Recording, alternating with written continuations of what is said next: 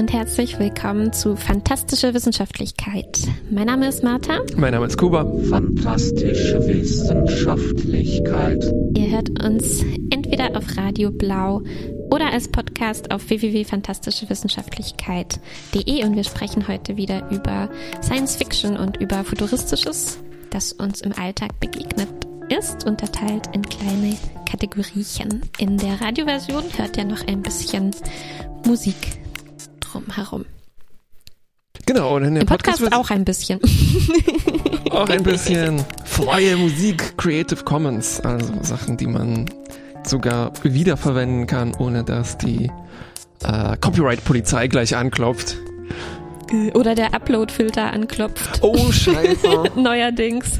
Der steht schon vor der Tür. Das steht schon vor der Tür, ja.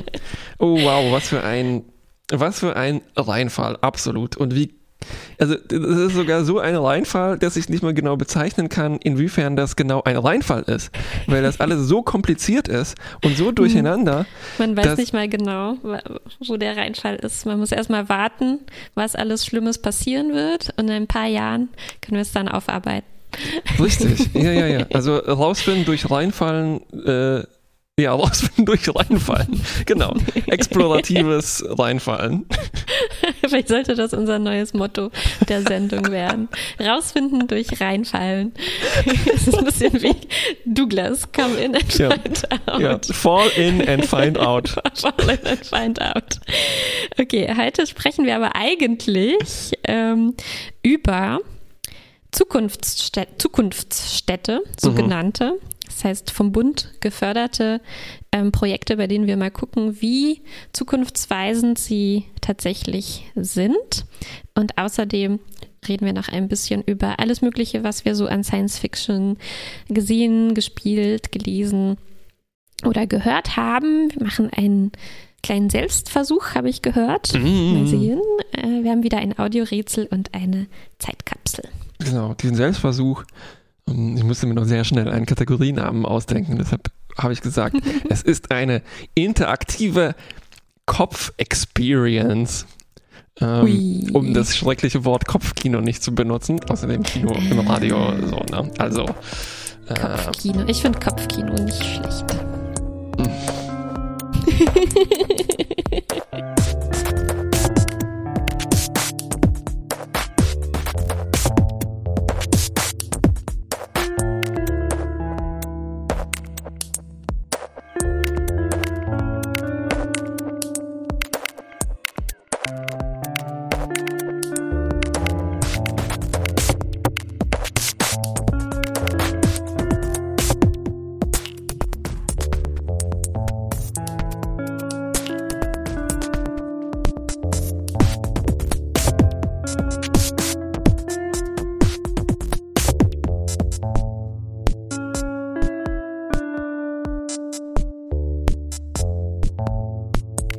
okay, fangen wir an mit Sachen.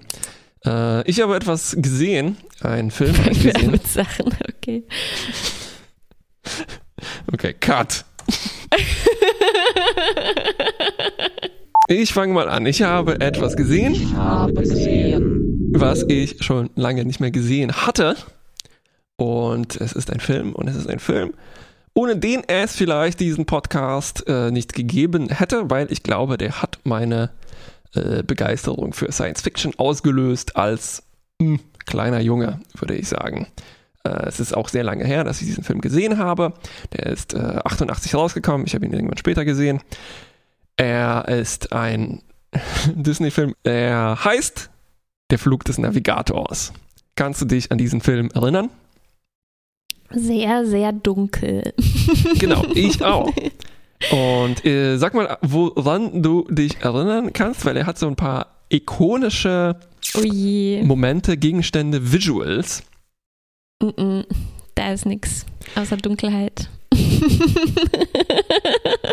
Du musst mir auf die Sprünge helfen. ja, Gib mir ein paar Anhaltspunkte. also das äh, vermutlich ikonischste daran ist das Raumschiff. Es ist eine silberne Mandel, so würde ich das beschreiben. Mm. Also äh, alles besteht aus Chrom Und an Bord dieses Raumschiffs lebt ein Roboter, beziehungsweise ist er damit verbunden. Der ist fast an einem so eine Art Mikrofonarm hängt er dran, so wie er gerade auch vor mir steht. Mhm, mhm. Ähm, er hat einen super langen Namen, abgekürzt praktischerweise Max. Ui. Ähm, Und ja, wie gesagt, es ist ein Disney-Film, also es ist so sehr familienorientiert. Das Ganze ist vielleicht äh, wie so eine Verknüpfung aus E.T. und ähm, Short Circuit, hier bekannt als Johnny 5 lebt. Johnny 5, ja. Also es gibt auch einen kleinen Jungen zu dem Roboter, oder? Ja, natürlich gibt es einen kleinen Jungen zu dem Roboter. Wahrscheinlich mochte ich den Film auch deshalb so gerne. Die Story ist ungefähr so. Also dieser Junge wow, fällt in ein Loch, also er findet etwas raus, äh, in dem er reinfällt. In ein Loch reinfällt und in diesem Loch reist er acht Jahre in die Zukunft. Und Was ist das für ein Loch? Das ist ein, ist ein, ein physikalisches Phänomen. Nee, es ist einfach ein Graben.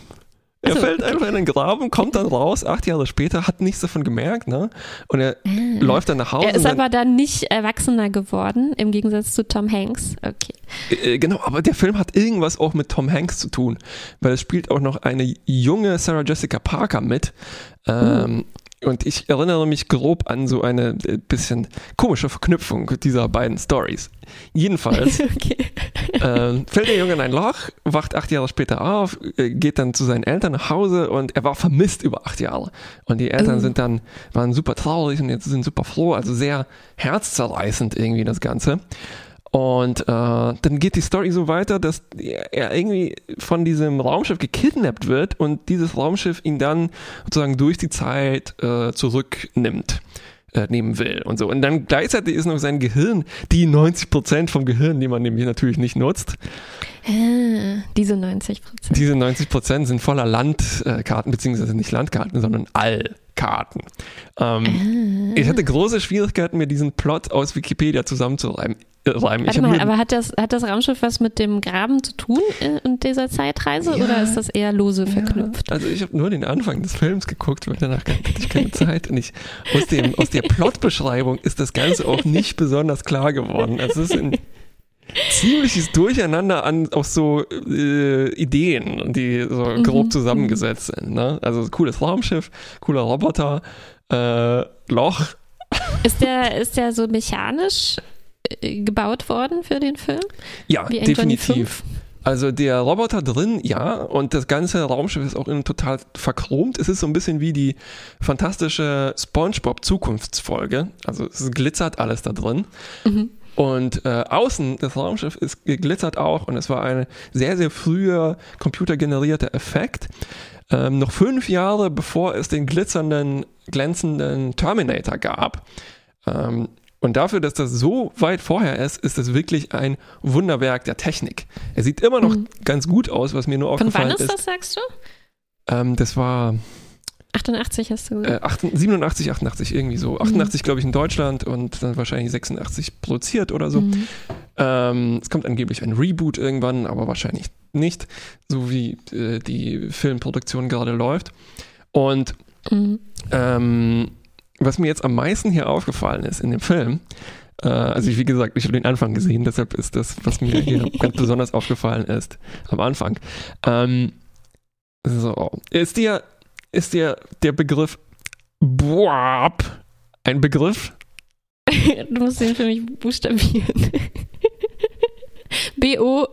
B W W A A A A A P. Nein, Oder ähnliche Schreibweise. Das ist eine Lautmalerei für einen äh, Filmtrope, einen, einen, einen, einen Topos, ein Geräusch. Ähm, also so etwas, was mit dem Soundtrack zu tun hat, beziehungsweise mit dem Score. Und zwar mhm. ist es ein äh, Blasinstrument, was in den letzten zehn Jahren, sagen wir mal, sehr be beliebt geworden ist. Zum Beispiel, ich glaube, zum ersten Mal bei Inception. Und zwar, wenn irgendwas super Dramatisches passiert, zum Beispiel sich mm. die Stadt um dich herum stülpt, ja. dann wird das untermalt von so sehr expressiven, ähm, ja, Boaps. Und ah dann haben ja, Leute jetzt das kann ich mir was darunter vorstellen. dann haben Leute das äh, ähm, ne, aufgegriffen und immer wieder benutzt. Und Mhm. dann ist so in der äh, nicht ganz Fachliteratur hat sich so dieser Begriff beziehungsweise diese, diese Verschriftlichung dafür äh, herausgebildet. Ne? Mhm, Also wir haben mhm, einen mhm, Boab. Und ich gucke ja diesen Film und denke, oh ja, okay, das irgendwie erinnere ich mich daran, kommt mir alles kleiner vor, also das Raumschiff kommt mir größer vor als Kind. Und es ist der Anfang. Und ähm, denn wir sehen am Strand so ein ziemliches ähm, Jaws-Gefühl, der weiße Hai, ne? So Leute spielen und man merkt so irgendwas Böses wird passieren, ne? Und Mhm, dann kommt ein mhm, Schatten mhm. um die Ecke sozusagen, ne? Mhm. legt sich so über den, wandert langsam über den Strand, wie bei Independence Day. Mhm, ja. Ähm, Und ich denke, oi, was passiert denn da? Das ist das Raumschiff, ne? Und dann kommt tatsächlich ein Wap und Schnitt und es war nur ein Zeppelin am Strand.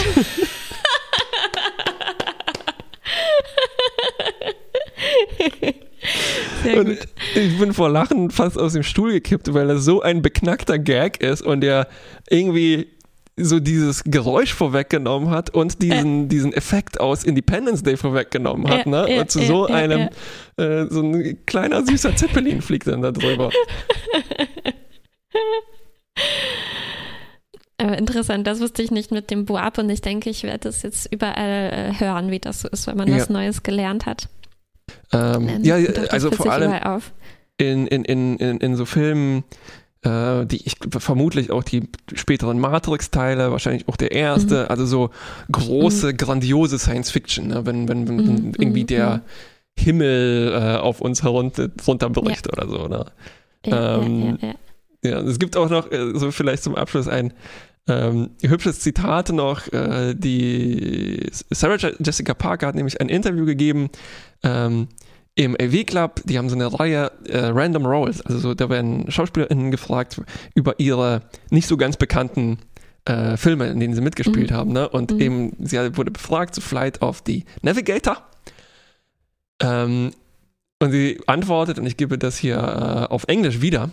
Mhm. What drew me to Flight of the Navigator? Are you seriously asking me what drew me to Flight of the Navigator? It was a part, like literally. It just got a part. I went and did it.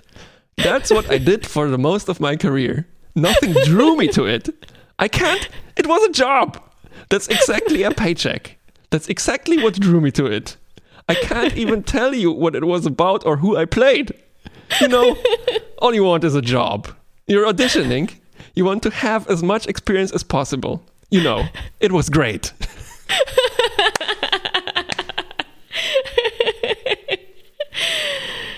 Wahrscheinlich ist das die vollste Wahrheit. Das ist die vollste Wahrheit und jemand hat es tatsächlich komplett niedergeschrieben. Fantastisch.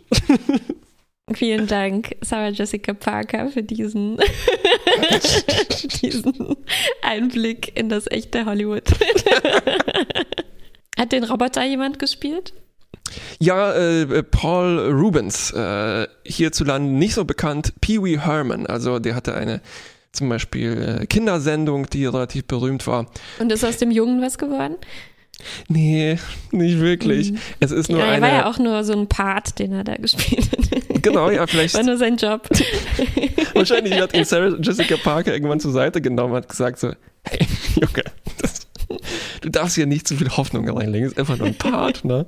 nicht bei allen Kinderstars äh, kommt dann was dabei herum, also nicht alle haben dann eine, ähm, eine, äh, warte mal, was war das? Eine Coverband von, ähm, von, von, von, wie heißt die Band von Lou Reed? Ähm? Velvet Underground, die aber alle Lieder so umdeutet, dass es um Pizza geht. Wer hat das gemacht? Macaulay Culkin? Ja, richtig. Wirklich? Äh, Und noch eine interessante Sache bei diesem Film. äh, Die Regie hat geführt ein gewisser Randall Kleiser. Äh, Randall Kleiser hat dann später noch gemacht, äh, Liebling, ich habe die Kinder geschrumpft und Grease davor, äh, natürlich. Der hat jetzt Das, übrigens... wie? Was? Wie? Was? Dieselbe Person hat Grease und Liebling, ich habe die Kinder geschrumpft gemacht. Das muss ich jetzt erstmal verarbeiten. Richtig. Ja, es, es, es Uff, gibt diese was für eine Regisseure, Information. es gibt diese Regisseure, die einfach so, mh, ja, die Arbeit ablehnen. Vielleicht auch wie Sarah Jessica Einfach nur so Parker. ein Part, einfach nur so einen Job machen. Aber man, also, manchmal hat man das Gefühl, so wenn einem so eine neue Verbindung im Gehirn wächst, die Ja. zwei Sachen verbindet, äh, wenn die so total weit auseinander lagen, bis jetzt merkt man das so richtig im Kopf, so düp. Jetzt ist Richtig. Grease mit Liebling, ich habe die Kinder geschrumpft verbunden. Ja, ja, und dann Und, und mit Flug des Navigators. genau. Das muss ich jetzt auch noch verbinden. in deinem Gehirn läuft dann so ein Boap. Boah. so klingt das. Jedenfalls dieser Randall Kleiser äh, hat gerade auch Grease XR aufgenommen. Grease XR ist ein Multi-User Location-Based Experience äh, directed by Randall Kleiser. Ähm, und er hat da einen Song, You're the One That I Want, uh, uh, uh, und so, ne? In einem volumetrischen Dome aus allen Richtungen aufgenommen, um das in eine 3D-Experience f- zu verwandeln Äh, in einer Art Kopfkino. in eine Art Kopfkino und dann können BenutzerInnen gleichzeitig da eindringen in eine dreiminütige Live-Action-Performance in Augmented Reality, indem sie ein mobiles Tablet benutzen. Äh, Wie? Jeder kann das machen? Ich auch? Nee, ich habe es leider nicht. Ich habe nur die eine Doku zu den Aufnahmen gefunden. Ich denke mal, das war so ein Gag auf einer Messe und das war dann wahrscheinlich Also nicht man ganz muss so da cool. vor Ort das machen, ja. Man Genau, kann das genau, nicht von ja. zu Hause aus machen. Schade. Jedenfalls die letzte Sache noch zu Randall Kleiser. Als ich das gelesen habe, dachte ich mir, hm, Randall Kleiser, Randall Kleiser, diesen Namen kennst du irgendwoher. Und äh, dann ist es mir eingefallen, Randall Kleiser kommt in einem ähm, Test-Sound vor, den ich mal verarbeitet habe zu einem Kunstwerk und den ich halt 600.000 Mal wahrscheinlich gehört habe. ähm, Randall Kleiser hat nämlich auch den Film Die Blaue Lagune äh, Regie geführt, also wo zwei horny Teenager auf eine, einer Insel stranden und dann horny äh, Abenteuer erleben. Äh, das kann ich jetzt nicht auch noch damit Nee, verbinden, nee, nee, ist allem, was ich schon verbunden habe. Und ich spiele jetzt mal, äh, also es ist aus der Welt der äh, Sprachsynthese, ne, mit der ich mich viel beschäftigt Ja. habe. Und äh, das sind also die Snippets. It is a 1980 American romance and adventure film directed by Randall Kleiser. The Blue Lagoon is a 1980 American romance and adventure film directed by Randall Kleiser.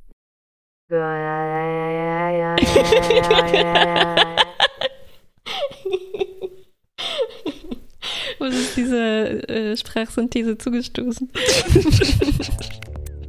Ja, Betrunkenheit, glaube ich. Ähm,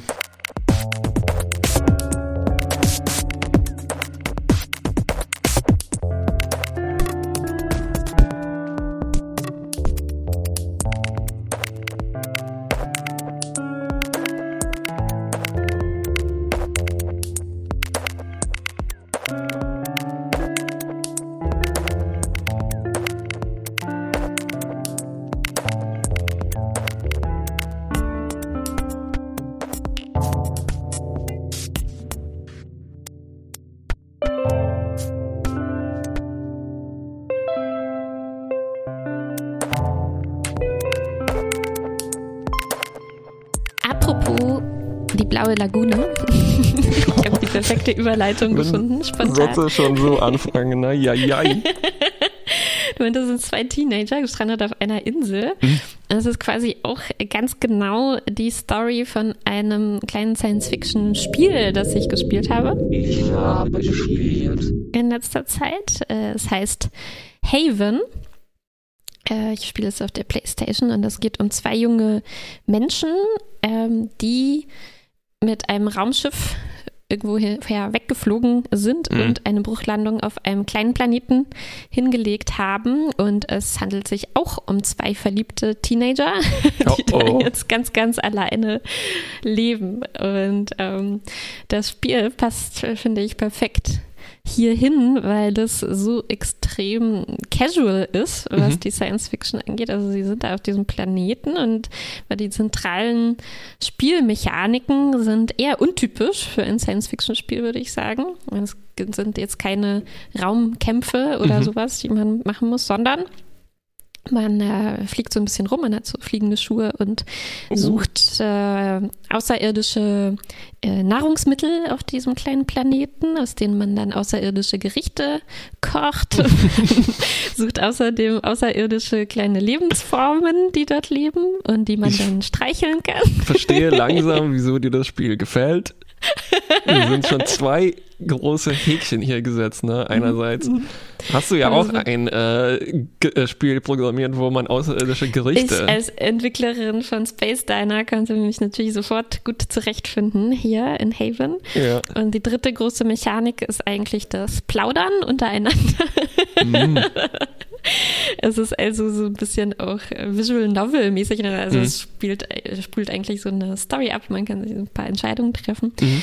Und das Schöne ist eben, dass es total entspannt ist. Man kann sich Ja. einfach aussuchen, was mache ich? Jetzt gehe ich ein paar äh, komische Pilzchen sammeln und koche mir was daraus oder worauf habe ich gerade Lust? Und es hat so, also man erkundet halt immer noch ein bisschen mehr ne, von dieser Ja. Welt, aber ansonsten ähm, ist das sehr äh, locker, ja. kann man es da angehen lassen.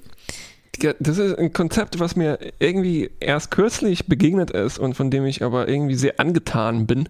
Also ich kannte das bisher nur, dass man zum Beispiel Spiele in einem pazifistischen Modus spielt, ne, als Herausforderung. Dass es zum Mhm. Beispiel also Speedruns gibt, wie wie kriege ich dieses Spiel am schnellsten durch, ohne zum Beispiel Gewalt anzuwenden, ne? Mhm. weil mich stresst das auch extrem und äh, ich habe gar keine Zeit, so oft zu sterben und das nochmal zu versuchen. Ne? Und, ähm, aber hier in dem Fall ist das schon, äh, ist das das Grundprinzip. Kann man überhaupt in diesem Spiel sterben? Äh, also wenn man stirbt, kommt man einfach zurück nach Hause und muss sich dann ein bisschen verarzten. Mhm. Es gibt schon Kämpfe, also ein, ein paar von diesen Lebewesen sind leider befallen von so einem schlimmen, äh, von so einer Art Rostigkeit, die es da Ja. gibt und die denen nicht so gut tut. Äh, und man bekämpft die dann und danach kann man sie so ein bisschen beruhigen und dann äh, handelt es sich um wieder um nette Tiere, die man streicheln kann. Während dieser Kämpfe kann man allerdings ähm, verletzt werden, aber Mhm. äh, diese, diese Nahrungsmittel, die man sich kocht, die, die haben natürlich auch ein bisschen heilende Wirkung, dann geht das schon wieder. Ja, das war, da, war, das war ja auch gerade so ein ähm, mimetisches äh, Topos-Erforschung, in welchen Computerspielen man äh, Hunde streicheln kann ne? oder andere Tiere. Ah, ja, das ist auf jeden Fall äh, eins davon. Äh, Man kann sehr, man kann eigentlich alles streicheln, was man gerne streicheln würde in diesem Spiel. Genau, also es ist sehr entspannt und gefällt mir natürlich sehr gut. Ähm, aber ich habe trotzdem so einen kleinen, äh, eine kleine Sache, die mich daran stört. Ähm, Ja. Und zwar sind diese Teenager Hm, ich wollte schon fragen. so sehr, ich we- weiß immer nicht das richtige Wort dafür, kann man sagen, zeitgenössisch. Also sie sind Mhm. halt wie aus dem, äh, wir haben schon öfter darüber geredet, ne? ich glaube in Bezug auf Discovery zum Beispiel, Star Trek Discovery, also sie sind sehr wie aus dem Jahr 2020 entschlüpft ne? und direkt da in diese Science-Fiction-Welt eingetaucht. Halt alles, was die sagen, ne? die Wörter, die die benutzen, Kann der gegen sie Humor, den die verwendet werden. haben. Äh, das, äh, wie die flirten miteinander und so weiter äh, und ähm, was sie halt aneinander irgendwie attraktiv finden ne, und worüber sie Mm. vielleicht eher nicht reden. Das ist halt, ne, als wären sie halt aufgewachsen, ich sag mal, in Nordamerika des, Mhm, äh, der 20er Jahre des 21. Jahrhunderts auf der Erde. Während, äh, ne, also so die größere Geschichte, die die da erzählen, klingt so, als wären sie in einer völlig anderen Welt aufgewachsen. Ne? Also man erfährt so ein bisschen Ah, über ja, diese ja, Gesellschaft, aus der sie kommen und es wird behauptet, dass die komplett anders ist und dass man da, also die Hauptstory ist so ein bisschen, dass man normalerweise, glaube ich, so eine obligatorische Partnervermittlung gibt und so und ich meine, allein das, ne, das, also davor wollten sie dann fliehen und allein das, selbst wenn das der einzige Unterschied wäre ne, zwischen unseren Welten, Ja. müssten die halt ein bisschen anders drauf sein. und das ist was, was mich dann doch ähm, ganz schön rausreißt aus dieser, Ja. ähm, aus dieser Welt, ne, weil ich dann immer denke, aber, aber dann so deutlich diese Autorinnen von der Geschichte zu, zu, zu, zum Vorschein kommen, Ja, wenn ja, ich ja. die so bildlich vor mir sehe. Ähm, und das hat mich erinnert an an, an Saga, wo ich so ein ähnliches Problem hatte, an diese Comic-Reihe, ähm, die auch über zwei Leute äh, ist, die äh, vor was fliehen, ne? Und Mhm, die genau. äh, eigentlich eine sehr coole Geschichte ist, aber wo ich auch irgendwie dasselbe Problem hatte. Also, dass es so ähm, sehr stark anknüpft ne, an unsere Erfahrungen und alles von heute, auch an den Humor von heute. Und irgendwie, das, das bricht für mich dann mit dieser, äh, mit diesem Reinschlüpfen in die, Ja. äh, in die fremde Welt. Und ist das nicht auch eigentlich so eine Kleinigkeit, die dann das Ganze kaputt macht? Äh, also Ein das ist bisschen mein, schon, äh, ja. meine These, weil mir geht es ähnlich, sogar unabhängig von Science Fiction, dass wenn ich zu sehr merke, dass zum Beispiel alle Jokes aus einem Guss sind, also wo ich genau Mhm. merke, das hat eine, eine Autorin gemacht oder halt das Team, ne, und dann bildet sich so ein Amalgam aus sehr zeitgenössischen, so funktionieren Jokes genau jetzt, ne? Mm, mm, mm. Und ähm, das verweist halt so auf, dass das ein Film ist und weil es so genau an diese, ich weiß auch nicht. Ich meine, das gibt es ja auch bei Mhm. anderen äh, Aspekten. Ne? Also wir, äh, es gibt immer wieder Sachen, die uns erinnern, dass das ein Film ist. Und die Ja. schlucken wir. Aber irgendwie genau bei diesen kleinen Sprachfiguren äh, oder bei Jokes, die eben zu zeitgenössisch sind, bringt mich das auch total raus. Ja, ja. Ich frage mich, ob wir das speziell haben, weil wir uns so sehr für Witze irgendwie interessieren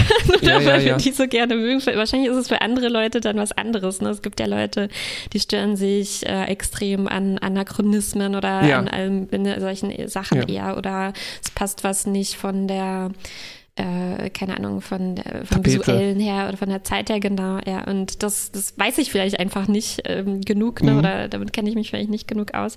Aber das wäre vielleicht was, ne, das könnten wir vielleicht irgendwann mal, da könnten wir mal reinfallen äh, in das Thema und mehr herausfinden Ja. darüber, weil das interessiert mich schon. Und ich glaube, man könnte schon auch was da rausarbeiten, was schon spezifisch für Science Fiction irgendwie ähm, sein könnte, weil es da halt darum geht, oft so eine neue Welt irgendwie zu formen ne, und uns darzustellen.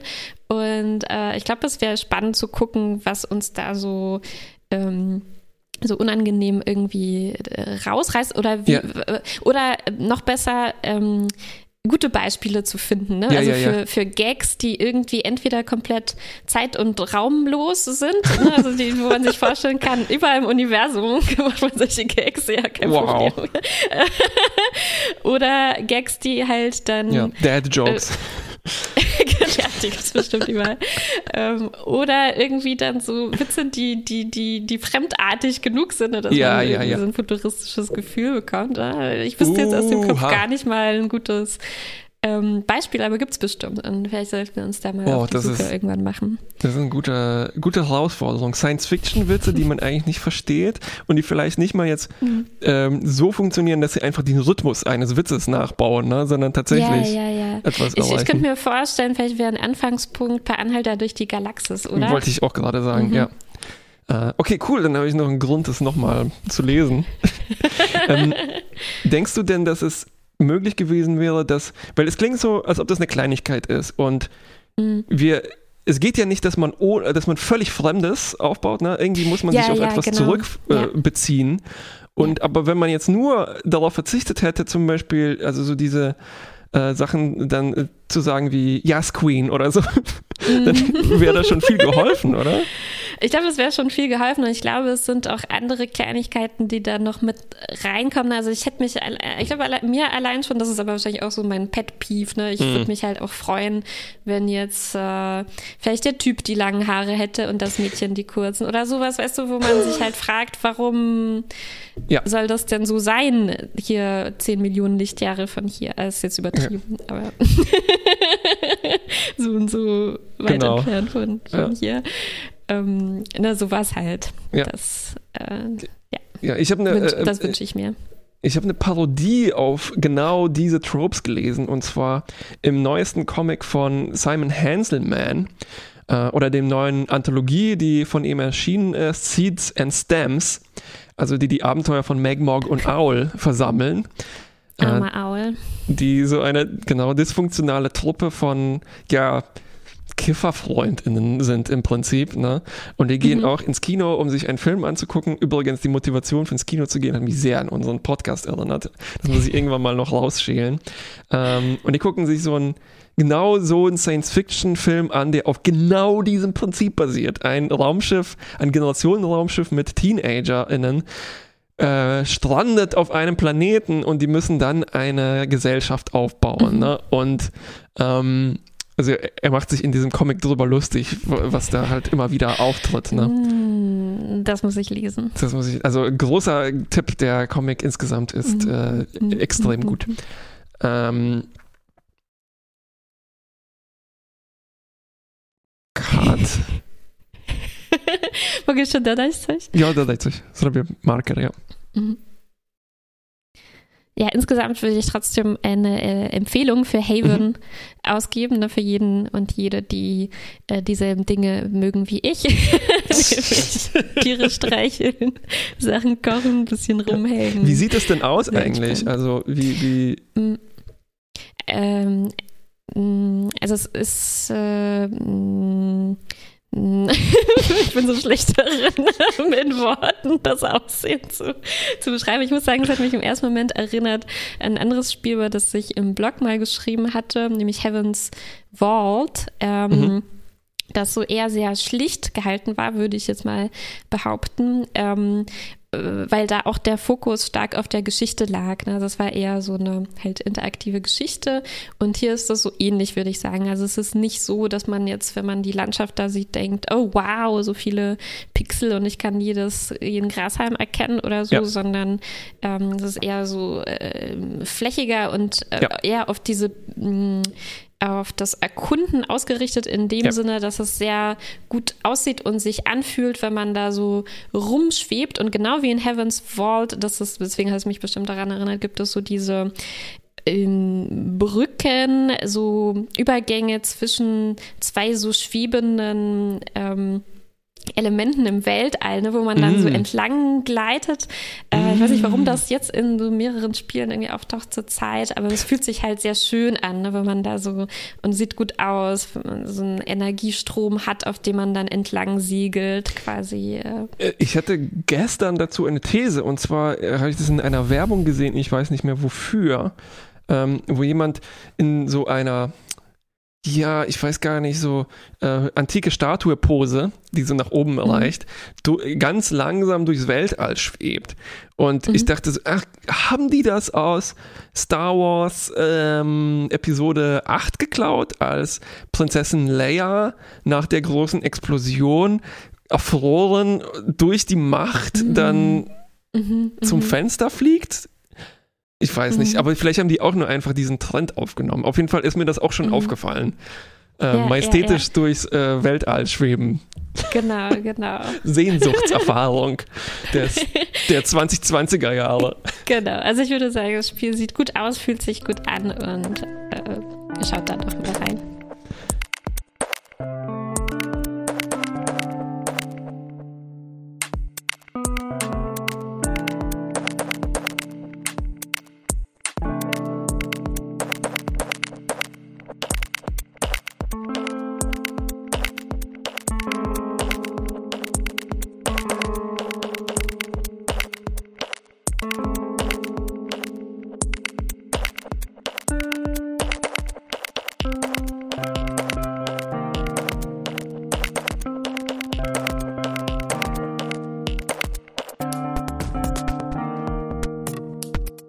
Ich äh, habe etwas gefühlt, nein, äh, die interaktive Kopf-Experience, wie gesagt, Die interaktive Kopf-Experience. um das Wort Kopfkino zu vermeiden. Ähm, tja, und ich habe auch etwas gelesen, weil es basiert auf einem äh, Twitter-Thread, einer Folge von Posts, wo einer meiner Lieblings-Twitter-Menschen äh, eine wilde Reise reist. Äh, es äh, ist Foon Touring. Äh, Foon fängt an mit einem Joke über äh, The Sixth Sense, den Film von M. Night Shyamalan mit Bruce Willis und dem kleinen Jungen. ich wollte Ähm, gerade sagen, dem kleinen Jungen. Genau. äh, wieder ein Science-Fiction-Film mit einem kleinen Jungen. Hm, komisch. ähm, und nee, zwar, nee, ein Mystery-Film. äh, genau. Äh, also, Foon äh, fängt an damit, so äh, Jokes zu machen, dass der sechste Sinn, das ist nur das Prequel zu dem siebten Sinn und dann kann ja Ich finde es jetzt schon gut. Shyamalan noch Episode 1 bis 5 machen mit den Klassiker-Sinnen. Ne? ja. Also ich, ich, ich rieche Bruce Willis und so. ähm, und ja, also in dem Thread beschreibt Foon Sinne, die wahren Sinne 6 bis 21, sage ich mal so. Na, weil wir haben ganz, ganz viele Sinne, nicht nur Ah. Nummer 1 bis 5. Und ich versuche die jetzt ähnlich wie es 4DX-Kino gibt, wo du nicht nur 3D-Erfahrungen hast, sondern auch noch durchgeschüttelt wirst und manchmal wird dir noch ins Gesicht gepustet und gespuckt. Korrekt. Jetzt daraus eine Experience zu machen, also sozusagen 20-dimensionales Kopfkino. Gibt Ähm, es wirklich so viele Sinne? wir, das können wir gleich erforschen. Also ich versuche dann eine Anleitung zu geben, was du und unsere ZuhörerInnen machen können. Um, Und dann schauen wir mal, ob wir darauf kommen, was das jetzt für ein Sinn sein könnte. Es wird unterschiedlich gut und schlecht funktionieren. Das ist ein Experiment hier. Ne? Also, Oh, hoffentlich muss ich nicht dieses Polarisationsbüschel finden. Gefunden. ähm, das Heidegger-Büschel, ne? Irgendwie so hieß Ja. es. Also da verweise ich auf unseren Podcast zu den unmöglichen Farben, wo wir das relativ Mhm. genau beschrieben haben, wie man, wie eine Biene polarisiertes Licht wahrnehmen kann. Und wie wir das auch können. Und wie wir das auch können, genau, wenn wir uns sehr viel Mühe Angeblich. geben. Angeblich, ja. Ähm, okay, also äh, Sinne 1 bis 5 lassen wir mal aus. Ähm, und wir gehen gleich zu Sinn 6. Also und die Reihenfolge ist natürlich jetzt auch recht willkürlich. Ich orientiere mich einfach an diesem Thread. Also es ist so vage von, ja, okay, das ist ein Sinn, bis zu, hm, das wird jetzt ziemlich obskur. ich bin gespannt. Schauen wir mal. Also, Sinn Nummer 6. Mach die Augen zu Mhm. und streck deine Hand vor dich aus und beweg die auf dein Gesicht zu, aber bremse kurz vor dem Mikrofon am besten oder vor der Nase, wenn es geht. Genau, ne? Und siehst du, du hast dir nicht ins Gesicht gehauen. Hätte mal passieren können. ja, Ähm, so, wie der Eigen Eigenkörpersinn oder so. der Eigenkörpersinn, genau. Und ähm, wir wollen hier natürlich auch nicht ableistisch sein, das kann man natürlich auch anders Mhm. erfahren. Ähm, also wenn, äh, ne, das ist einfach der Sinn, der dir sagt, wo bestimmte Körperteile sich im Raum befinden.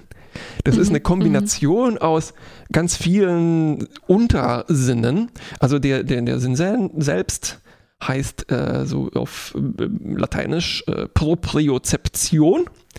Ähm, Eigenwahrnehmung. Danke. Ähm, großes äh, goldgepressenes Latinum. Ähm, und es setzt sich zusammen aus, äh, so wie angespannt sind meine Muskeln, einer, äh, einem Gefühl dafür, Mhm. wie Beschleunigung, Geschwindigkeit funktioniert und auch so sowas Stupides wie, wie lang sind meine Arme. Äh, Ja. ne? Mhm, mhm. Und ähm, Ah. Oh, ich will jetzt schon ganz viel dazu fragen, aber es kommen ja noch 20 Sinne. Genau. Und natürlich hat es etwas mit dem Tastsinn zu tun.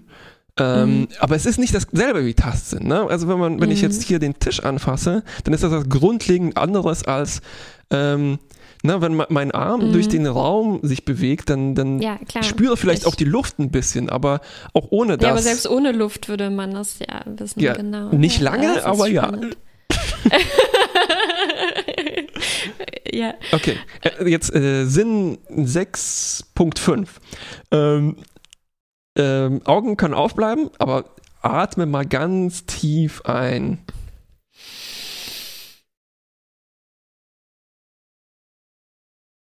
Also aufbleiben. Und wieder aus. Naja, du machst Yoga, glaube ich, auch, ne?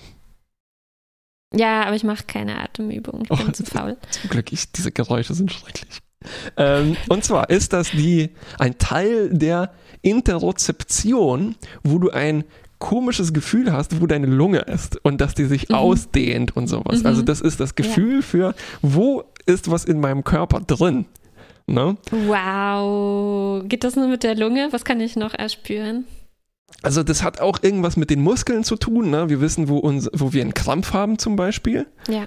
Ähm, Mhm. Dann geht es natürlich auch schon in anderer Sinne über, aber ähm, ich glaube, es gab ein ganz lange, äh, da weiß, also ich, ich bin hier auch total naiv, ne? überhaupt kein Experte für diese ganzen Sachen. Ähm, ich bin mir nicht sicher, wie alt diese Idee ist, dass unsere Gedanken im, im Kopf stattfinden. Also wenn ich Mhm. denke, dass ich dann äh, weiß, dass das im Gehirn stattfindet und nicht zum Beispiel im Herzen. Im Herzen oder im Bauch oder so. Ja, ja. Genau, also ein habe ich auch anderes. nur so naives Halbwissen dazu. Das wollte ich eigentlich auch äh, fragen bei dem, schon beim Ja. Sinn Nummer 6. Äh, ne, dass, äh, das ist auch ein Sinn, äh, auf dem man so sehr gruselige Science-Fiction-Geschichten aufbauen kann. Ne? Also in meinem ähm, Kopf oder Herzen habe ich so eine Geschichte gespeichert, die mich extrem erschreckt hat. Ich, ich, ich habe irgendwie das Gefühl, sie ist von Roald Dahl ähm, vielleicht. Ähm, und es handelte von so einem, äh, also äh, typische ähm, äh, äh, Vorstellung von einem Gehirn im Glas, ne, das wurde jemandem Mhm. entnommen, so lebt dann da weiter.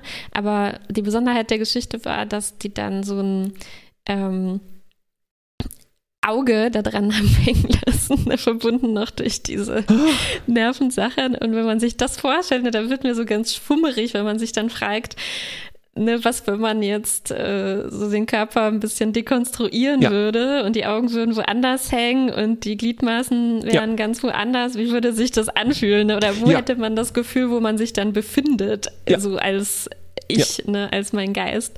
Ja. Und äh, das finde ich super, super gruselige Forschung, die wahrscheinlich was mit diesen Sinnen auch zu tun hat, von denen man irgendwie keine so genaue Vorstellung hat, wie Ja, sie eigentlich funktionieren. Richtig. Ja, äh, das ist äh, ein gutes Beispiel, ist zum Beispiel auch das Hyperoskop, was deinen Augenabstand erweitert, äh, was ich mal ausprobiert habe. Und äh, das andere Ding, was ich auch unbedingt mal machen will, aber von dem ich ein bisschen Angst habe, ist, dass du, äh, wenn du zwei Tage eine Brille trägst, die durch Spiegel dein, ähm, dein, äh, dein Sehen auf den Kopf stellt, Mhm, mhm. dann flippt das nach zwei Tagen wieder zurück und du Mhm. merkst es nicht. Und dann nimmst du die Mhm. Brille ab und dann Mhm. musst du erst wieder zwei Tage warten, bis es Ja, zurückflippt. Ist das nicht Wahnsinn? Das klingt, äh, das klingt mega gruselig.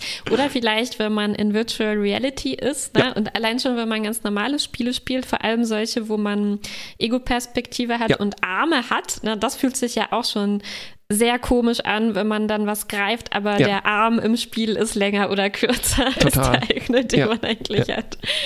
Ja, das oder die Beine, ne, oder die, die, die Höhe, so die Körperhöhe. Also zum Beispiel in Resident Evil äh, habe ich mich immer so klein gefühlt und ich weiß nicht so recht, warum.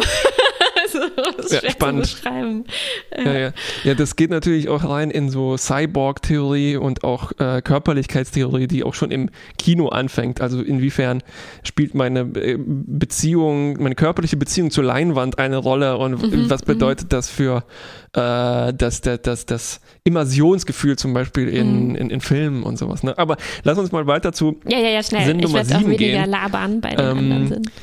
Okay, denk an Brot und Chips und Fett und Salz. Mm. Das ist natürlich das Hungergefühl. Ähm, Ah, ich dachte, die Appetitlichkeit. die hängt bestimmt damit zusammen. Ne? Und ich habe die natürlich spezifisch auf dich zugeschnitten jetzt in dem Fall. Danke sehr. Mm. Okay, Sinn Nummer 8. Denk an einen Pullover, eine lange Unterhose, eine Heizdecke. Temperaturgefühl. ja, genau. Also, na, auch Komisch. Und etwas. warum, warum zählen die eigentlich nicht zu den klassischen? Würden Ja. die normalerweise über Fühlen zu Fühlen gerechnet? oder? Ja, ich glaube schon. Ja, also unter Fühlen wird ganz viel äh, drunter geklebt. Hier, was ich zum Beispiel in dieser Liste auch vermisse, was mir gerade auffällt, ist zum Beispiel, dass das Gefühl für Vibration auch eigentlich was anderes ist als das der klassische Tastsinn. Ah, okay.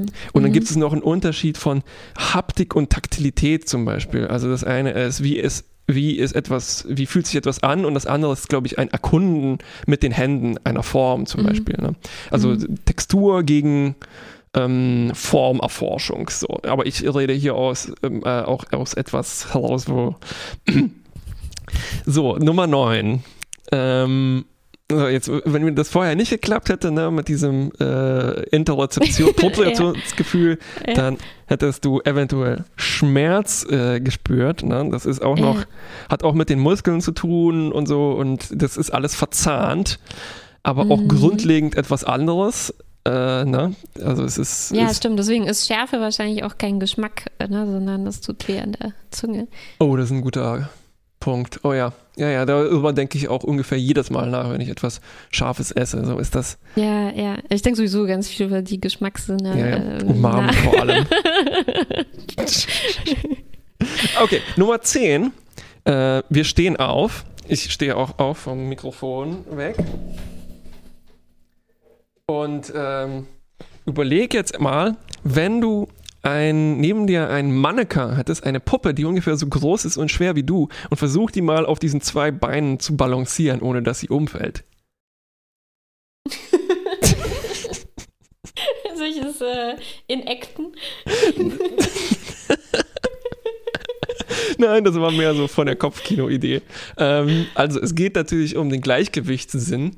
Ähm, dass, also, dass wir stehen können, ist schon ein ziemliches Wunder, ne? Und da ist Mhm. etwas beteiligt. Ähm, also auch Tastsinn. Eine Schnecke. Eine Schnecke, die mehrere Schnecken sogar in unserem Ohr, die in äh, den drei Dimensionen sogar, ne? man kann ablesen, wie viele Dimensionen unser Raum hat, indem man die Schnecken im Ohr zählt. Ähm, nämlich drei. Hä? Wir, was? Ja, also man, wir man, würden man, mehr Schnecken haben, wenn wir im vierdimensionalen Raum leben würden. Genau, richtig. Ja, weil du diese drei Richtungen brauchst, ne, um deine Richtung im Raum exakt äh, triangulieren zu können. Daher kommt auch das Tri. Nee, da stimmt nicht, aber ähm, Da kommt das Dreh.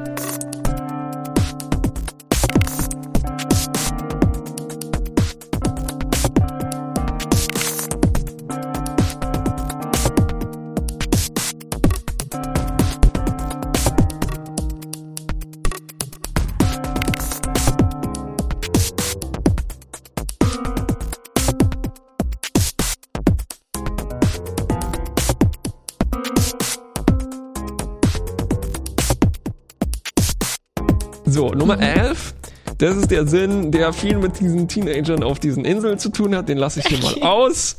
Wegen mhm. Okay. also das Gefühl für Horniness. Natürlich auch grundlegend anders als die anderen Gefühle. Ähm, ah ja, genau. Und jetzt äh, wieder eine Atemübung. Wir atmen aus. Und dann atmen wir eine ganze Weile nicht mehr ein. Und dann irgendwann kriegst du ein ganz anderes Gefühl in dir drin. Erstickungsgefühl. Ja, ganz genau. Und das ist dein Sensor, der dir sagt, ähm, oh, oh, CO2 im Blut nimmt zu. Ähm, na? Und dann Mhm. löst das äh, bestimmte Dinge Mhm. aus. Ähm, und da, da fängt es schon natürlich an, ziemlich schwammig zu werden. Ne? Also wann, äh, das ist nicht unbedingt etwas, worüber wir uns bewusst sind, sind sondern so mittelbar. Ne? Also wir ähm, können bewusst wahrscheinlich eher nur einen Effekt davon wahrnehmen. So ähnlich wie, Mhm.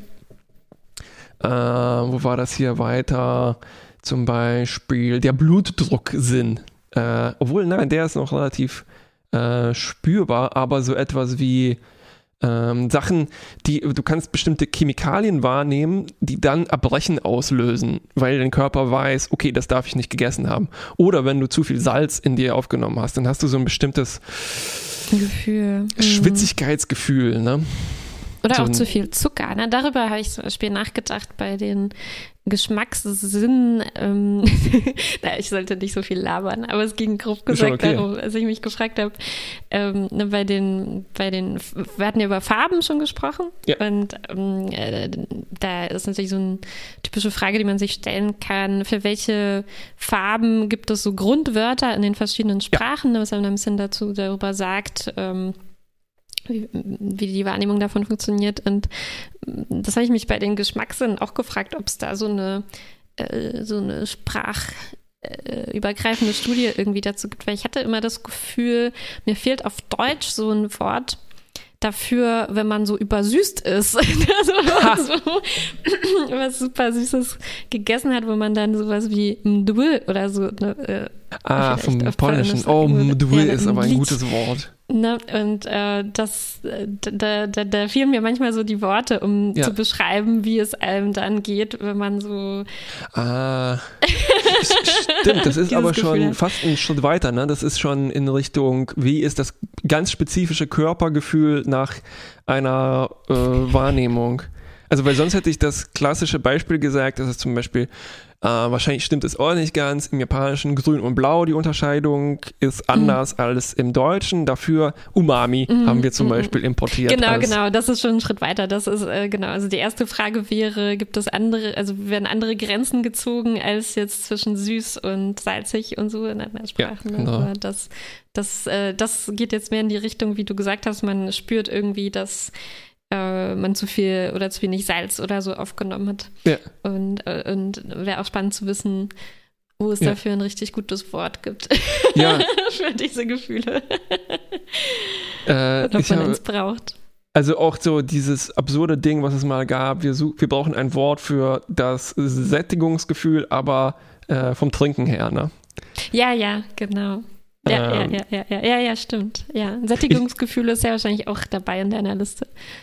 Oder ist das Äh, Gegenteil von Hunger? nö, also fehlen auch noch ganz viele Sinne, ja, ne? Also wahrscheinlich sind wir dann irgendwann bei 30. Ähm, ich habe aber auch, glaube ich, einen neuen Sinn entwickelt zum Beispiel, weil, äh, apropos Zucker, Ja. Äh, ich habe eine bestimmte Zuckerunverträglichkeit und manchmal kann ich jetzt nach dem, wenn ich was Falsches aus Versehen gegessen habe, diese sehr spezifische Kombination aus Übelkeit und Müdigkeit und auch so äh, Gefühl im Hals, kann ich dann schon sagen, so, ah ja, mhm, das, das ist mein Fructosesinn, der aber nachträglich kommt. So, ne? Genau, genau. Ja. so, Sinn Nummer 13 irgendwo. Äh, ich mache mal Geräusche dazu.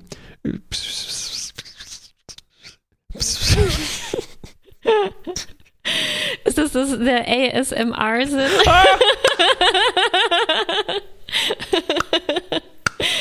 Nein, ich wollte den ähm, Blasendruck stimulieren.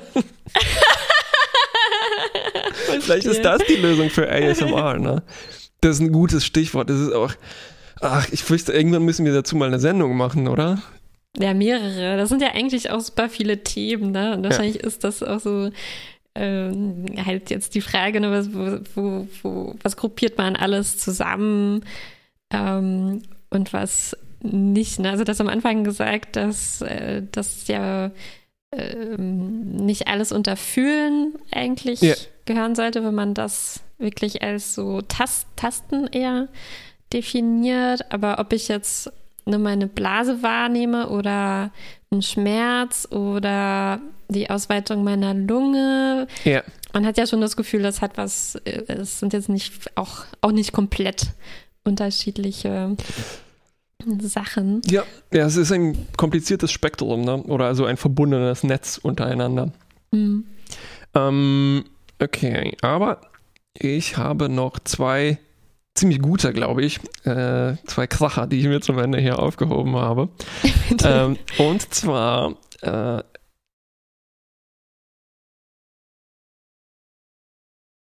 so, das war jetzt Dead Air, eine Sünde im Radio. Und hast du ein Gefühl dafür, wie lange die war? Ja, fünf Sekunden. Ja, so, ne? Genau. Und es gibt so bestimmte Grenzen, wie lange man das im Radio machen darf oder nicht machen darf. Hm. Und ich ah, das finde- ist das Peinlichkeitsgefühl. Der Peinlichkeitssinn. Exakt, natürlich.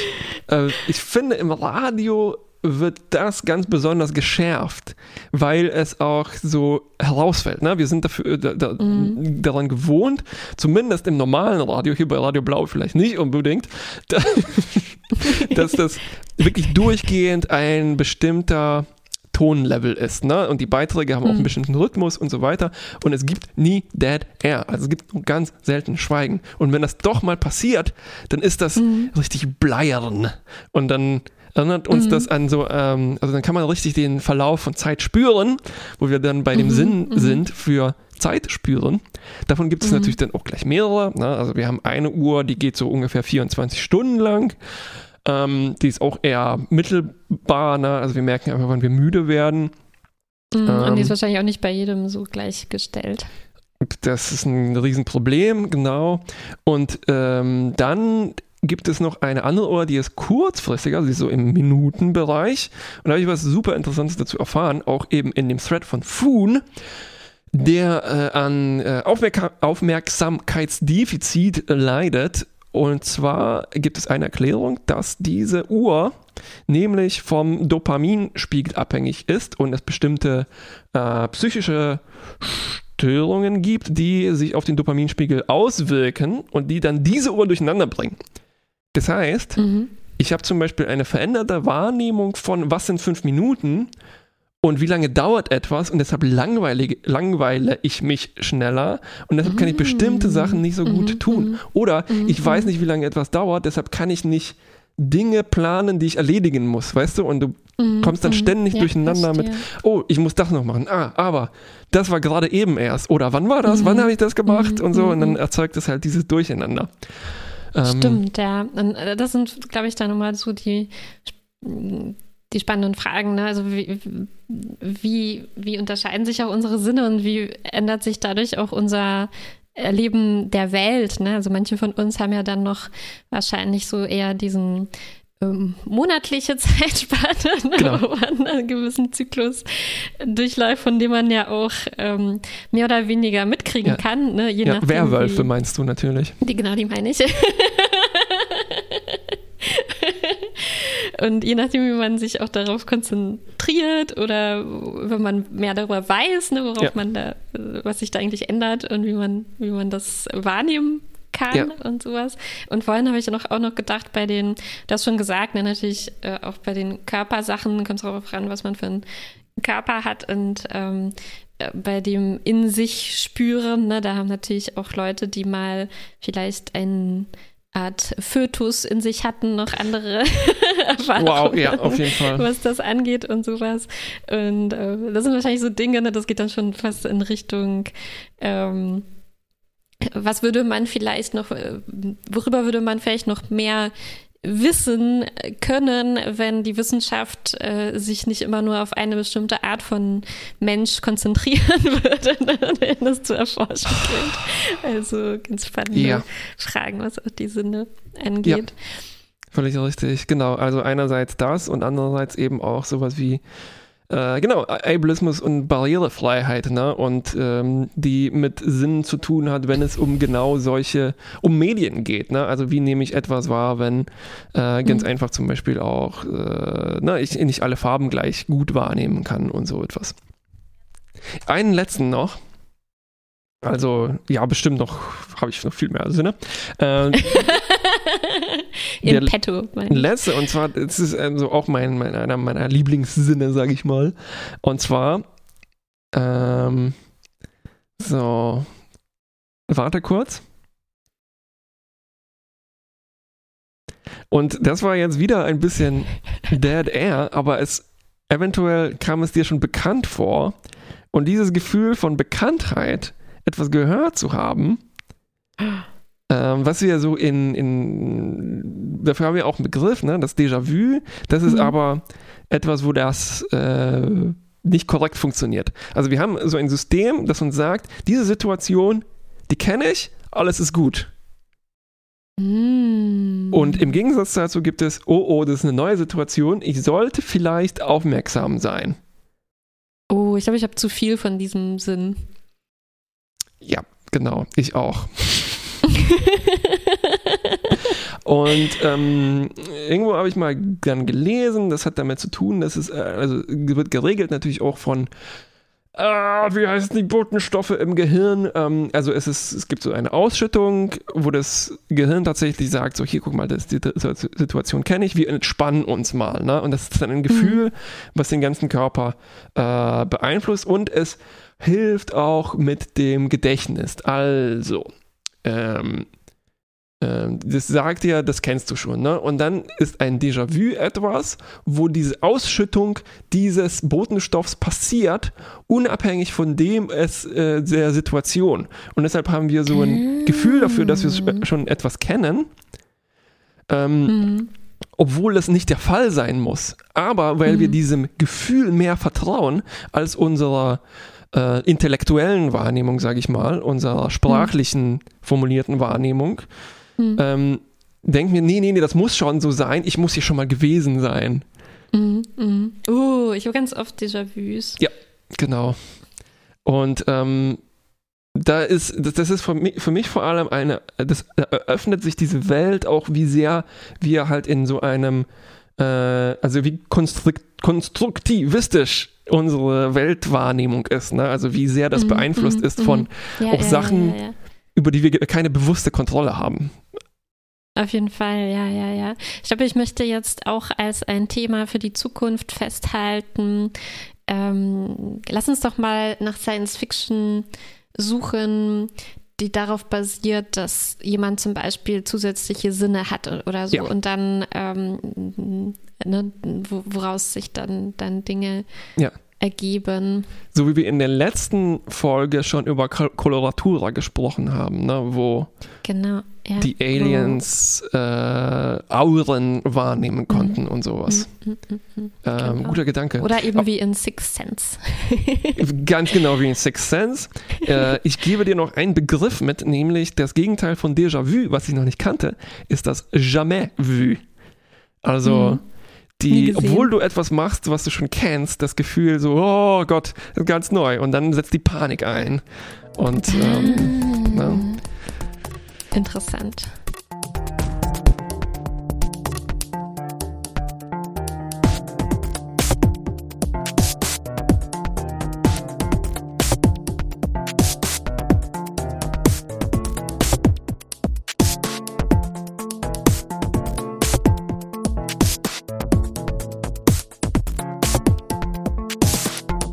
Ich habe mich mit etwas beschäftigt. Ich habe es am Anfang schon kurz erwähnt. Es sind die Zukunftsstädte. Zukunftsstadt 2000. Manche Städte, ist mir aufgefallen, hin und wieder in den letzten Jahren, tragen so einen komischen Titel. Er lautet Zukunftsstadt 2030 oder manchmal auch Zukunftsstadt 2030 Plus. Ähm, das ist mir hin und wieder untergekommen. Und ich habe mich gefragt, was es damit auf sich hat und mhm. versucht ein bisschen mehr darüber herauszufinden. Denn Zukunftsstadt, ne, der Begriff, dachte ich mir, passt eigentlich perfekt hier rein. Es ist was in unserer Realität, unserem Alltag, das irgendwie futuristisch ist oder futuristisch sein soll. Ne? Und bei mir kommen da gleich so ein paar Visionen äh, ja. hoch von so keine Ahnung, Zukunftsstätten, ne? also wie im fünften Element oder so. so vertikale Städte Vertikal. voller fliegender mhm. Autos, alles bunt ähm, und, und so weiter. Oder vielleicht von so äh, eher angsteinflößenden, riesigen Megacities, ja. ne, Molochen, um anzuknüpfen auch an unser Thema letzte Woche, die man in SimCity auch so nachbauen ja. kann, ganz gut. Genau. Die vollgestopft sind mit Menschen auf engstem ja. Raum oder so. Oder, oder auch Idee von Brutalismus, äh, das gerade so ja. ein ja. Äh, Meme auch geworden ist, ne, wo man sagt, so, oh wow, guck mal, wie krass das aussieht und dann erkennt man das, weil das halt in ganz vielen Science-Fiction-Filmen benutzt wurde, um ja. halt Dystopien darzustellen. Ne? Dystopien ne? darzustellen, genau, genau. Und so habe ich mir natürlich auch unsere Zukunftsstädte 2030 vorgestellt. Ja. Und äh, ich erzähle jetzt mal, was ich da stattdessen gefunden habe. Also es handelt sich um ein ähm, vom äh, unserem Bund äh, gefördertes äh, Projekt oder eigentlich um einen Wettbewerb, so eine Art Innovationswettbewerb, ähm, äh, de, bei dem sich Städte oder Gemeinden bewerben konnten, egal wie klein oder groß die sind. Ähm, und so äh, Pläne entwickeln konnten für Dinge, die sie umsetzen wollen. Und äh, dafür gab es dann, äh, da wurden dann welche ausgewählt und die haben dann eine bestimmte finanzielle ähm, Förderung bekommen. Und es durfte auch nicht irgendwas sein, aber es ist relativ lose umgrenzt thematisch. Also die Leitthemen sind, kannst du, weißt du bestimmt schon, ähm, was die wohl sein, sein könnten. Na. sind halt diese typischen ja, so, ja, ja. Ähm, Buzzwords, ne? also so Digitalisierung natürlich. Scharf eingeatmet und wahrscheinlich kommt da so etwas wie Smart City und Genau, Breitbandausbau. Hoffentlich vielleicht und Nee, nichts mit Breitbandausbau, aber gehört vielleicht grob zur Digitalisierung dazu. Äh, Klima, Mobilität, Wohnen und ähm, Zuwanderung, äh, Schrägstrich Integration. Das Mhm. waren so die. Schrägstrich. Die, ähm, ein sehr schwerer Schrägstrich, der da. ja, Der muss ja, viel ja, Arbeit erledigen. Der muss viel Arbeit leisten und ähm, es haben 160 Städte oder so sich anfangs beworben und ich muss sagen, als ich so auf der Suche war, es gibt eine Webseite so direkt für das Projekt, aber also wenn, wenn eins der Ziele irgendwie ist, äh, mehr zu digitalisieren und offener zu kommunizieren und so, ist das nicht ganz so zukunftsweisend äh, rausgekommen. Es war relativ schwer, an all diese Informationen zu kommen. Zum Beispiel, ähm, wer eigentlich gewonnen hat. Das ähm, steht nicht direkt auf der Seite dazu. Man musste sich dann so durchklicken durch die Projekte und auf deren Webseiten dann suchen, wer eigentlich sich jetzt in welcher Phase Oh, befindet. wow. Denn aktuell sind wir eigentlich schon in Phase 3 von diesem Wettbewerb und der läuft schon seit, Profit? also diese Phase läuft schon seit 2019 und ist 2022 auch schon vorbei. Also es ist quasi schon fast zu Ende mit unseren Wie Zukunfts. Hängt das denn jetzt mit Städten? 2030 zusammen? Oder 2030 Das plus? ist die große Frage, die offen bleibt. Denn ich konnte nichts über eine Phase 4 herausfinden. Ich weiß also nicht, ähm, ob und wie es weitergehen wird. Aber auf jeden Fall sind wir im Moment auf dem Stand, dass sieben oder acht Städte, es war mal so, mal so, je nachdem, wo ich geguckt habe, ähm, sich in dieser dritten Phase befinden, wo sie ihren Plan ähm, jetzt auch tatsächlich anfangen umzusetzen. Ähm, willst du mal raten, welche Stadt da so dabei sein könnte? Ähm, ja. Äh, Stuttgart. Nein. Oh. Äh, äh, ähm, äh, Also es gab auch noch so eine Zwischenphase, wo 20 Städte ausgewählt wurden, die dürften dann so eine Vision entwickeln und acht davon wurden dann nochmal äh, weiter unterstützt. ist gar nicht leicht, die zu erraten. Das sind zum Teil winzige Mhm. Orte. mhm, mhm, Ähm, die größeren davon sind Dresden, mhm. würde ich sagen. Gelsenkirchen vielleicht noch. Aber es ist auch sowas dabei wie Leutz in Mecklenburg-Vorpommern. Und das war das Erste, was mir tatsächlich auch in den ähm, Medien begegnet ist, äh, Mhm. über deren konkretes Projekt ich, ähm, ich tatsächlich was gelesen habe und wie ich mich dann angefangen habe, über die anderen ähm, zu informieren. Also ich sag mal, ich zähle die mal auf, es sind Friedrichstadt, Leutz, Dresden, Lüneburg, Bocholt, Gelsenkirchen und Ulm. Also eine sehr Breite Palette, die jetzt nicht Palette. unbedingt Zukunft schreit. Oh, brutale, Nee, das war- Das war jetzt Städte. eine komödiantische Überspitzung. Ich, also, verstehe. ich verstehe. wüsste nicht, welche Auswahl das äh, schreien würde, außer jetzt so eine Klischeesache wie äh, oh, das internationale Berlin Mhm. und äh, Mhm. Leipzig natürlich auch äh, als kleines Mhm, Berlin mhm. und Als kleines ähm, Berlin, auf jeden Fall. Aber ähm, ist, war dir denn Zukunftsstadt, äh, Zukunftsstadt als Begriff irgendwo vorher untergekommen? Nee, In ich, Bezug auf eine von diesen vielen, vielen anderen Städten, die da auch am Anfang mitgemacht haben? Ich habe Stuttgart gesagt, weil mir das, als ich vor langer Zeit Abitur gemacht hatte, irgendwie damit ein Begriff war, dass es da zukunftsweisende Projekte gab in Mhm, Richtung mhm. die Zukunft des Wohnens und äh, wie wollen wir das denn Ah, machen mit ja. Mobilität oder so. Das war wahrscheinlich nur ein Pilotprojekt, wie es wahrscheinlich viele gab, aber äh, ich habe Dresden wollte ich auch schon fast sagen, weil äh, ich glaube, äh, europäische Kulturhauptstadt, dafür haben die sich beworben, also irgendwie sowas. Also äh, ja, das letzte war Mhm, eben Kulturhauptstadt, das war mir irgendwie so ein Begriff, wo, wo, wo ich das auch irgendwie so, mm. ähm, ja, so ein diffu diffuses Gefühl für diese äh, Wettbewerbe habe. Ja. Ja, ja, ja, ja. Ja, die überschneiden sich wahrscheinlich auch ähm, zum Teil, also wenn man wahrscheinlich so ein Projekt hat. Ähm, Ja. Kann man es ja auch gleich da und da mal einreichen und probieren. Ähm, aber wenn man sich so die konkreten Projekte dann äh, durchschaut, ähm, dann, ja, weiß ich gar nicht, wie ich das ausdrücken soll. Es ist zum Teil, ähm, zum Teil wird es dann dadurch wirklich konkreter, so die Vorstellung davon, was da Mhm. eigentlich passiert, genau in den Städten. Zum Teil äh, fand ich es aber auch sehr schwierig. Also wenn man sich so nur diese ähm, allgemeinen Beschrei die erste Beschreibung quasi von den Städten ähm, durchliest, könnte ich mir noch nicht viel vorstellen, weil es dann wirklich so Begriffe waren, die du schon genannt hast. Mhm. Also so halt ähm, Schlagwörter, irgendwie, f- über die ich nichts weiß und wo, Die eigentlich auch äh, nichts wirklich bedeuten, so, ne? oder vielleicht, ganz ne, viele also- Sachen bedeuten. Genau, du hast schon Smart City gesagt, da weiß ich auch mal nicht genau, was das ist. Ähm, Reallabore gab es in mehreren Städten so als Wort. Schlüsseltechnologien. Im Gegensatz zu den irgendwie- Surreal-Laboren. genau, Schlüsseltechnologien im Gegensatz zu Schloss. Auch nicht.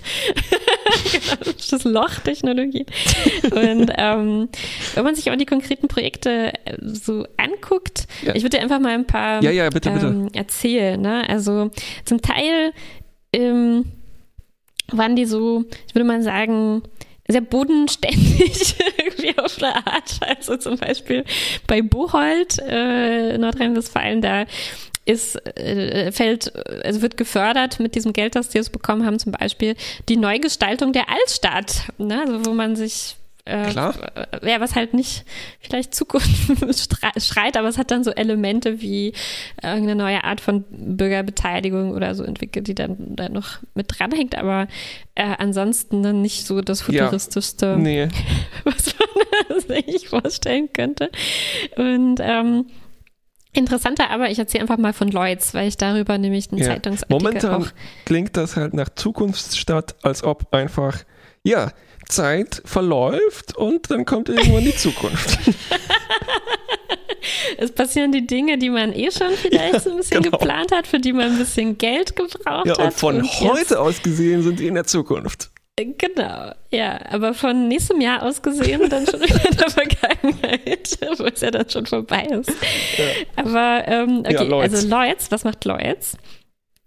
Ich finde, also es ist, ähm, es sind alles eher so, äh, es sind nicht Riesenprojekte, ne? es sind auch keine riesigen Summen, um die Mhm. es sich handelt. Also für die Planung haben die, glaube ich, 200.000 Euro oder so gekriegt Ja. und dann nochmal bis zu zwei Millionen für die Umsetzung, Ja. was aber die meisten überhaupt nicht ausgeschöpft haben und was ja auch für eine Stadt jetzt nicht so eine riesige Summe Nee, ist. also wenn wir Ja. tatsächlich über Breitbandausbau reden, Ausbau, Mhm. oh Gott, oh Gott, Breitbandausbau reden würden, äh, Blautkraut, oh, ähm, dann sind da zwei Millionen nicht so richtig viel, ja. ja Genau, so, deswegen sind das auch keine Breitbandausbauprojekte. Ähm, aber was Lloyds zum Beispiel macht, ähm, fand ich jetzt das Anschaulichste ähm, und auch ein bisschen das so, was noch am ehesten wie so eine mini kleine Utopie mir ein Mhm. bisschen vorkam. Und zwar äh, haben die ausgeschrieben, äh, dieses Geld für Leute, die zu ihnen in ihr äh, kleines Dorf oder ihre kleine Gemeinde kommen möchten. Es handelt sich nämlich um eins, äh, einen von diesen typischen Orten, die auf dem Land liegen und die das Problem haben, da wohnt bald niemand mehr, ne, weil alle wegziehen. Und die haben das ausgeschrieben und wollen dann, äh, oder das hat auch- äh, ja, ist auch schon angefangen, die geben das dann ähm, Leuten, die dorthin ziehen möchten, aus der Stadt zum Beispiel, als ein Grundeinkommen für ein Jahr. Und die Leute Mhm. leben dann da und kriegen auch ein Haus dazu geschenkt. äh, zusätzlich für diesen Zeitraum und ähm, sollen da eben was äh, äh, aufbauen, was dann quasi die Leute so zusammenbringt ne, in diesem Dorf. Also ich glaube, was die da jetzt einrichten, ist ähm, eine Art von Kaffeekultur, äh, Gemisch ähm, äh, Ja. und ähm, Also die- klassische Gentrifizierung. ja, wobei das halt hier ähm, das ähm, der Unterschied ist, dass die das Dorf das dann halt zusammen ausgewählt hat. Ne? Also die haben Ja. alle sich das ausgedacht, dass sie das gerne möchten. Dann haben sich diese Leute aus der Stadt äh, beworben ne? und Ja. die haben dann entschieden, was würden sie gerne da jetzt in ihrem Haus in der Stadtmitte oder wo auch immer Ja. ähm, ähm, drin haben. Und äh, als ich das gelesen habe, dachte ich so, ah, okay, das kann, das kann ich mir irgendwie vorstellen. Das wird ja wirklich auch diesen Ort sicherlich verändern. Das ist auch vielleicht was, was die dann sie sich überlegen können, wollen wir das nochmal machen oder Ja, weiter genau. Ne? Und da ist mir dann so diese, dieses Interesse aufgekommen, um mal zu gucken, was die anderen Städte so vorhaben. Ähm, und ob es da so ähnlich interessante ähm, Projekte gibt. Ne? Also ich, Ja. äh, vielleicht hat das ein bisschen damit zu tun, dass für mich so, wenn ich Grundeinkommen höre, ne, das klingt für mich schon so eine Utopie Auf jeden Fall. Und irgendwie bin ich auch froh, dass die jetzt halt nicht irgendwie so ein, äh, weiß nicht, Modell des Sonnensystems als Kunst am Bau gemacht haben. Also weißt du, sowas Mhm. äh, schickes, verchromtes, glasiges und stattdessen äh, halt wirklich das eigentlich, was ich mir halt auch äh, wünschen würde in der Realität, was aber dadurch, dass es gerade, äh, ja, es, es scheint halt viel mehr Science Fiction zu sein, genauso, also Mhm, genau mhm. Grundeinkommen und sowas, ne? Mhm. Ja, Also ja. eigentlich äh, Go Lloyds, das ist eine gute Idee für so, Go Lloyds finde ich auch auf für, jeden für so Fall. einen ne? Finde ich auch und eben auch für diese Summe, ne, die die haben. Klar, man kann jetzt nicht allen Einwohnern davon ein Grundeinkommen. Und sowas gibt's ja auch schon als Pilotprojekt, um zu gucken, wie funktioniert das im größeren Maßstab. Aber hier jetzt als so konkrete Idee, Ja. die auch ein wirkliches Ziel hat, nämlich dass ähm, das, das kann ich mir auch wirklich gut vorstellen, ne, dass wenn es das da gibt, ziehen dann vielleicht auch gerne andere Leute noch hin und vielleicht funktioniert das wirklich, dass Mhm. man das dann halt wieder zum Leben erweckt oder so ein ähm, ja so eine Entwicklung ähm, startet. Aber, Ja, äh, ja, aber es ist halt dieser Mini-Maßstab, ne, der mich irgendwie überrascht hat. Also als ich so den, den, den Titel des Wettbewerbs und die Seite dazu gesehen habe, habe ich mir irgendwie schon ein bisschen größere Sachen Ja, ja, ja, ja, vorgestellt, aber aber ähm, ne, Lloyds äh, hier ganz vorne äh, mit dabei.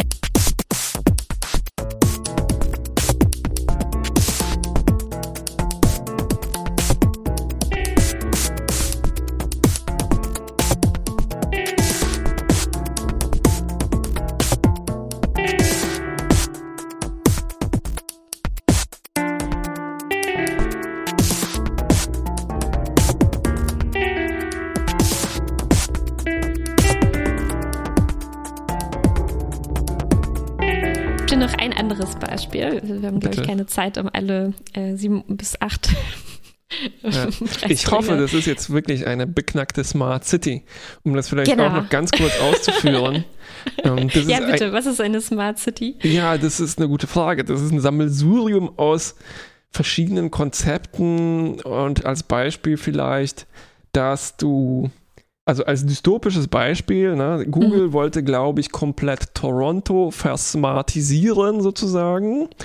Und das heißt dann zum Beispiel, dass die Stadt weiß, wo alle Leute sich befinden, weil sie ihr Telefon dabei haben und dann so man stadtweit komplett den Verkehr regeln könnte. Ja. Was teilweise Okay. ja auch schon Google intern passiert, aber damit wäre Mhm. das mit Hilfe der Stadt.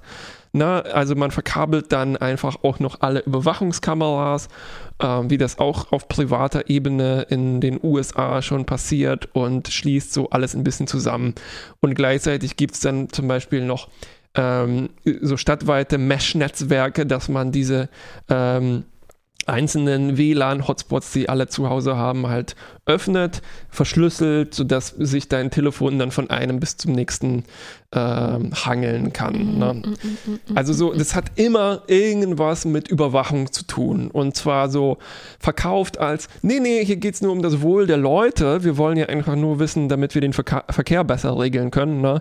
Und da ist aber schon im nächsten Schritt ist da, äh, ja, wir wissen jetzt, wo alle äh, Kleinkriminellen äh, sind und dann können wir die besser verhaften. Ja, ganz genau. Ich bin sehr froh, dass du es hier so äh, schon ausgeführt äh, hast, genauer als ich es könnte. Das ist das Konzept von Zukunftsstadt Ulm. ähm, na, also, was meintest du? Toronto, nächster Ja. Schritt Ulm. Mhm. Ähm, Ulm in Baden-Württemberg. Ähm, ist es Baden-Württemberg? Ja. Ähm, Ich glaube, an der Internet Grenze der zu Dinge. Bayern. Internet der Dinge für alle. Nachhaltigkeit digital mitgestalten heißt äh, das Projekt.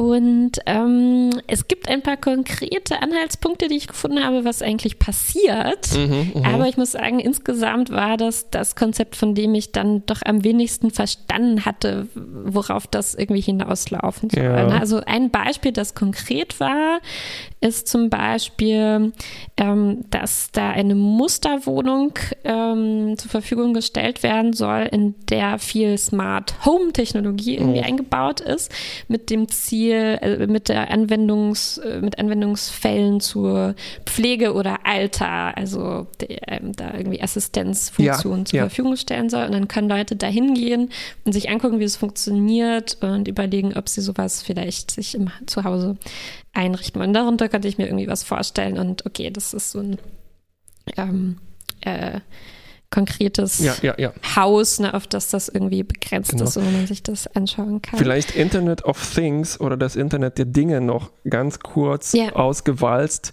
Das bezeichnet, dass Geräte, die bisher eigentlich keinen Internetanschluss hatten, einen bekommen.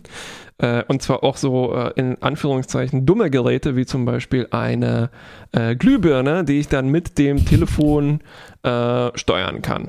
Und eigentlich vielleicht nur im Haus drin, aber dann äh, auch vielleicht äh, von draußen schon, wenn ich gerade nach Hause komme und dann den Ofen anschmeiße. Also ne, auch ein Gerät, das normalerweise keinen Internetanschluss hat.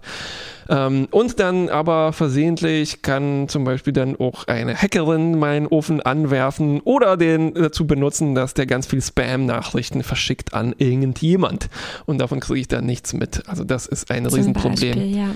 Gibt es nicht auch diese Türspione, die, äh, die vernetzt sind und dann schon mal für einen gucken, wer vor der Tür steht und ähm, das Genau. meldet? äh, das äh, von Amazon, das äh, Ring-System. Oder das relativ berühmte Beispiel mit dem ähm, mit den Geräten, die deine Haustür Tiere füttern, äh, wenn du weg bist, äh, die du mit der App steuern kannst, wo dann die Server ausgefallen sind und ein paar Tiere verhungert sind.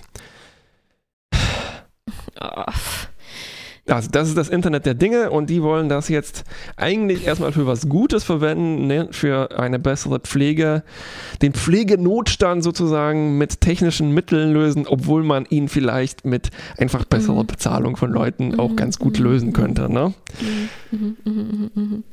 Ja, das andere konkrete Beispiel, das zweite, was ich noch gefunden habe, war genau, was du schon erwähnt hast, nämlich Verkehr ähm, überwachen und optimieren. Ne? Und was ähm, dann hier, äh, also der Titel war ja Nachhaltigkeit digital mitgestalten. Es soll, glaube ich, in die Richtung gehen, dass man rausfindet, wie man mh, besser, besseren Radverkehr oder so Ja. dann dann einführen kann. Aber es mm, bedeutet dann halt auch, ähm, ich weiß es nicht genau, ähm, wie die Daten, wo die Daten herkommen. Ich glaube, sie haben tatsächlich auch zusätzliche Dinge aufgestellt, so Sensoren, die Mhm. ähm, Sachen irgendwie messen. Ich konnte mir aber nicht genau vorstellen, ob das dann halt wie so mehr Kameras im öffentlichen Raum ist oder wie genau Ja, ja. dass äh, das funktioniert. Ähm, genau, und das, das war das zweite konkrete Beispiel. Und dann der dritte Punkt, habe ich echt null ähm, äh, Vorstellung davon, Mhm. was das genau ist. Das ist das, auf was du auch erwähnt hast, dass dann die Stadt bzw. die Verwaltung äh, Zugriff bekommt zu all diesen Daten, die gesammelt werden. Ähm, es stand auch dabei halt nicht, also die Stadt auch im Sinne von auch die BürgerInnen können da irgendwie äh, mit reinschauen und es handelt sich dann um ein offenes Datenlabor als Experimentierraum der Verwaltung. Ende. Und äh, dann Mm. wusste ich nicht genau, wie die dann damit experimentieren oder was dabei dann, dann wohl rauskommen könnte. Das war auf jeden Fall ne, die Zukunftsstadt, die mir zum einen am futuristischsten vorkam, Ja. aber eben auch am ehesten, ähm, ja, halt, äh, also die, die auch am, am ehesten so an Zukunftsstädte aus der Science Fiction erinnern, Ja, ja, aber definitiv. eben eher aus dem, aus dem dystopischeren ähm, Bereich. Ja, klar.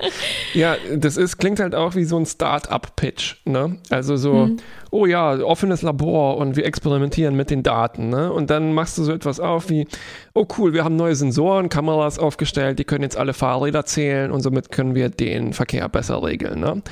Ähm, also zum Beispiel, das kann ganz dumm sein, wie zum Beispiel, ähm, es gibt ja schon Sensoren an Ampeln, die messen, ob ein Auto drüber gefahren ist, so Magnete in der Fahrbahn. Ne? Dann kannst du natürlich auch sagen, so, okay, wir machen Kameras und mit ein bisschen Machine Learning können wir ein Fahrrad relativ gut identifizieren. Ne? Bis hin zu, okay, wir wissen, äh, wir haben alle Kommunikationsdaten, ähm, Telefone, ne? fast jeder Fahrradfahrerin hat ein Telefon dabei und dann zapfen wir die an und vielleicht verknüpfen wir das noch alles und haben ganz tolle Daten dann. Ne?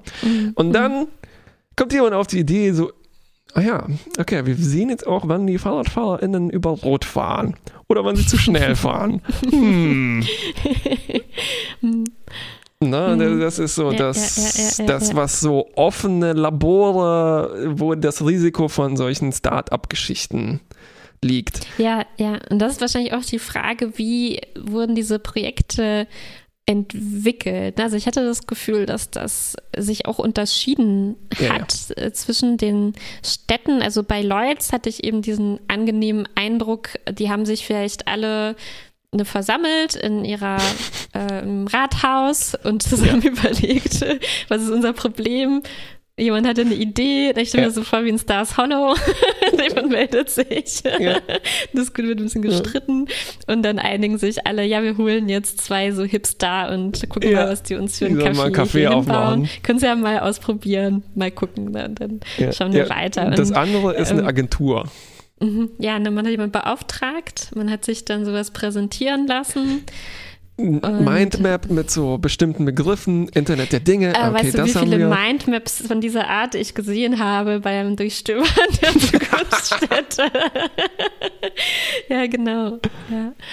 Und wo, wo halt eben dann, äh, kein Wunder, dass man das nicht findet, ne, wo man eben vielleicht dann Ja, auch klar. bewusst nicht ganz benennt, was am Ende dann stehen soll als Ziel. Ne? Also Lloyds ist klar, wir wollen mehr Einwohner, vielleicht mehr unterschiedliche Einwohner. Ulm, Ja. Mm, Wir wollen unsere EinwohnerInnen stärker kontrollieren, aber eigentlich wollen wir uns nur mit solchen Wörtern hier vielleicht. schmücken. Schmücken, bisschen, genau. Ja. Mm, Weißt du was, Geld lass uns- einsacken. Lass uns gleich eine Zeitkapsel daran anschließen. Zeitkapsel. Sehr gerne. Hast du eine Prognose für Ulm? Na, ich, die, meine Prognose für Ulm ist, dass wir davon nie wieder etwas hören werden. Das ist, ja, okay. Das ist ja eine eher ähm, ähm, Harmlose optimistische. Prognose. Aber ich schließe mich an. Meine Prognose für Lloyds ist, es funktioniert ab sofort, wird es ein äh, verstetigtes Projekt und irgendwann können wir uns dann äh, da ein Haus beziehen in Lloyds und unser Yes. Projekt umsetzen. Ja, ein Mehrgeneration. Ein, nee. ja. Eine ähm, Generation Haus. Ja, meine Prognose ist ähnlich. Also ich denke mal, es wird gut laufen, aber dann am Ende ist halt kein Geld mehr für Phase 5 da, also wo das dann selbst laufen muss, weil das Café Ja, zu wenig ja, Geld ja. einbringt und dann muss es leider Ja. platt gemacht werden. Ach, Das ist die wirklich, Realität. wir Dann. werden es sehen. Viel Glück auf jeden Fall nach Leutz und äh, nach Ulm. Aber auch viel Glück trotzdem, dass alles gut geht.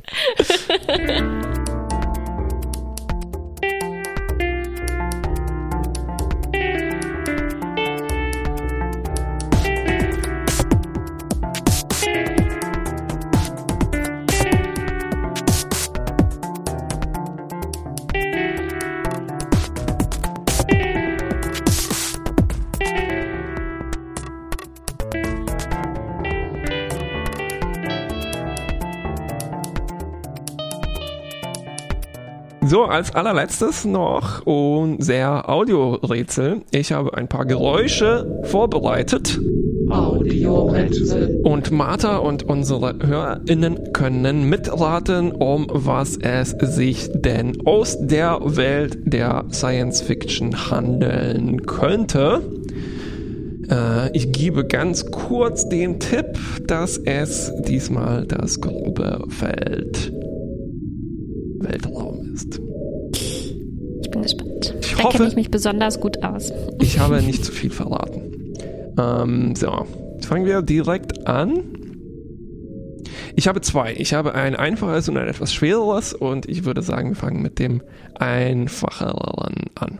Aber es sind zwei unterschiedliche Dinge, Zwei oder? total unterschiedliche Dinge. Ich war nur nie Du sicher. wie- verpulverst dein Rätsel. Ich finde es immer so schwierig, eins zu finden und du hast ja Ich- gleich zwei. Ehrlich gesagt, ich auch, aber ich hatte so wenig Vertrauen in meine Rätsel diesmal, dass ich jetzt die zu sehr enttäuschen wollte. Okay, Achtung. Geräusch Nummer eins.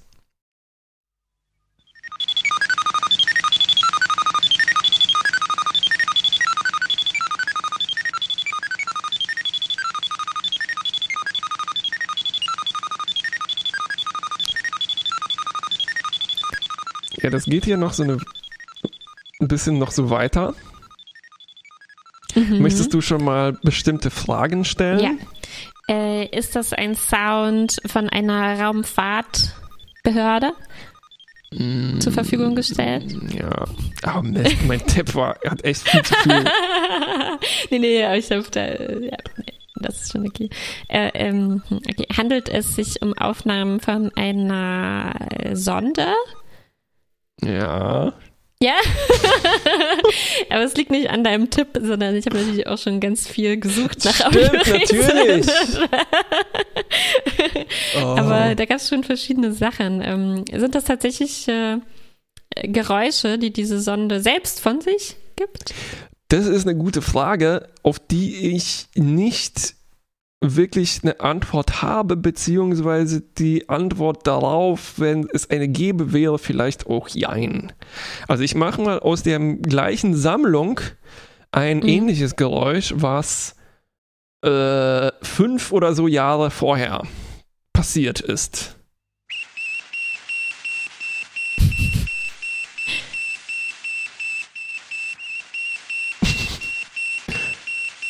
Martha nickt mit im Rhythmus. Das klingt wie eine Schiedsrichterpfeife und im Hintergrund äh, schnaubt eine Lokomotive. ja, genau. Ich glaube, das Schnauben ist vielleicht ein Versehen. Aber vielleicht okay, auch nicht. Okay, Ähm, ja, rate mal weiter. okay bist soll ja ich schon die konkrete. Sonde äh, ähm, auch erraten? Ist es eine, die durchs Weltall selbst fliegt? Ähm, ja, ich glaube, das waren Orbit-Sonden. Also, Okay. ähm, Okay. ja, dann muss natürlich nicht die konkrete Sonde benennen, obwohl das vielleicht bei dem letzteren Geräusch tatsächlich möglich ist. Eine bekannte. Hm. Äh, äh, mm, uff. Es ist die bekannteste Sonde, würde ich sagen. Vielleicht nach Voyager 2 oder so. Oh, ich wollte Voyager sagen. Die zweitbekannteste kenne ich vielleicht schon gar nicht mehr. Ähm, Okay, aber es geht nur noch darum, den Namen der Sonde Ja, äh, ähm, quasi herauszufinden. Ja, dann kannst du es, glaube ich, schon auflösen. ich gebe dir einen Tipp. Sag den Ähm, ersten Buchstaben. mm, ähm, es, ich, ich gebe dir, sagen wir mal so, es, so ein Tipp. Ähm, also das hier ist fünf Jahre später. Ne? Ja. Das scheint aus irgendeinem Grund eine Melodie zu haben, Ja, die für mich klingt, als ob sich jemand in einem Film einen Roboter ausgedacht hat und sich nicht so viel Mühe dabei gegeben hat. ja, ja. Ich kann leider nicht so richtig sagen, ich konnte auch nicht herausfinden, wieso das so klingt, wie es klingt. Ähm, und das Mhm. andere Geräusch ist fünf Jahre vorher und es ist, sagen wir mal, etwas simpler. Ja, ja, es ist nämlich ein, ein, eintönig. One Note. OneNote, genau. Und ähm, ich glaube, ich hätte Schwierigkeiten gehabt, ein noch mehr OneNotiges Geräusch zu finden von einer Sonde. ja. Immer noch, okay. Es ist. Also, das waren schon die Tipps. Oh, ja, das waren die Tipps. Äh, äh, oh, oh, oh. Es ist ganz am Anfang des Space Race. Ich glaube, meine Weltraumkenntnisse Ah, okay. sind zu, zu bescheiden. Äh, hier, dann nochmal amerikanisch.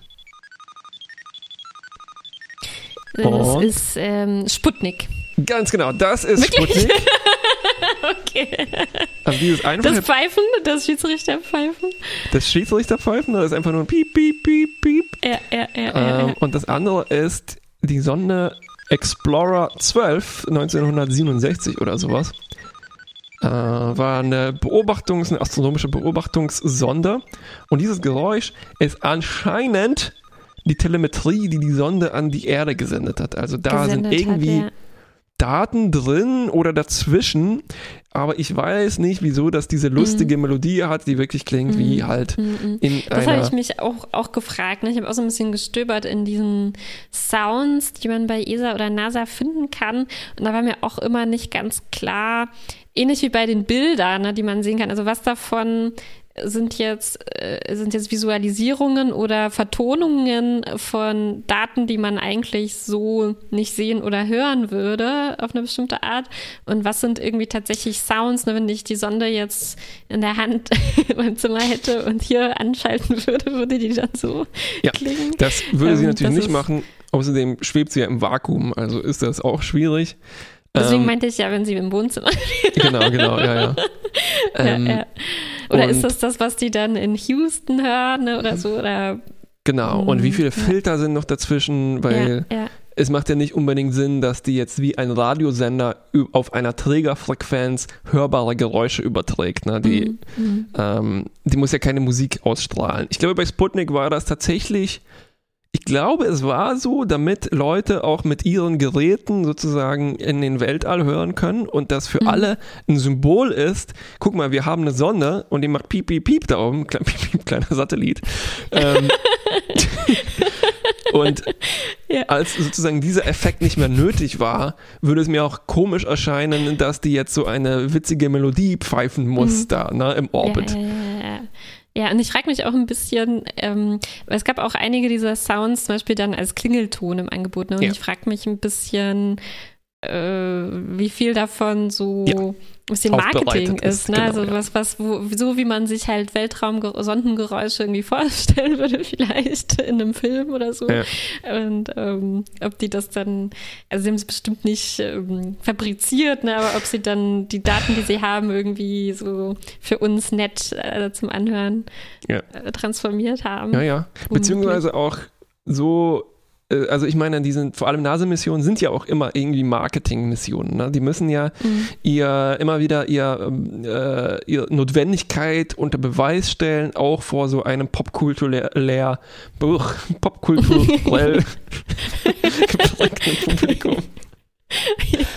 ähm, und dann ist es halt auch sehr praktisch, dass zum Beispiel Perseverance äh, so nett aussieht. Ne? Wie Ja, ein Flugsnavigator so ein Augen hat und ein Philly Selfie sah auch machen super kann. nett aus auf Rosetta. Ja, gibt es ja auch als Kuscheltier. Also, Ja, also dann wahrscheinlich kommt dann irgendwann die Ansage vom Marketinglabor, äh, Büro der NASA zu den IngenieurInnen so, ähm, ja, hey, guck, die, die, die, diesen Klingelton. Wir haben den schon mal vorbereitet. Könnt ihr den da irgendwie. Ich weiß auch nicht. Leg halt eine Kassette rein, ist egal. Hauptsache, wir können sagen, der Geräusch kommt von der Sonne. waren das schon die beiden Rätsel? Also Das war- nee, nee, das war das- Nein, das war das, das erste. Okay. Erste Rätsel, das zweite Rätsel kommt jetzt. Okay. Das äh, hat ein ähnliches Problem mit, was ist hier gehört und was ist hier aufbereitet, aber ich fand es trotzdem spannend. Äh, fangen wir mal an.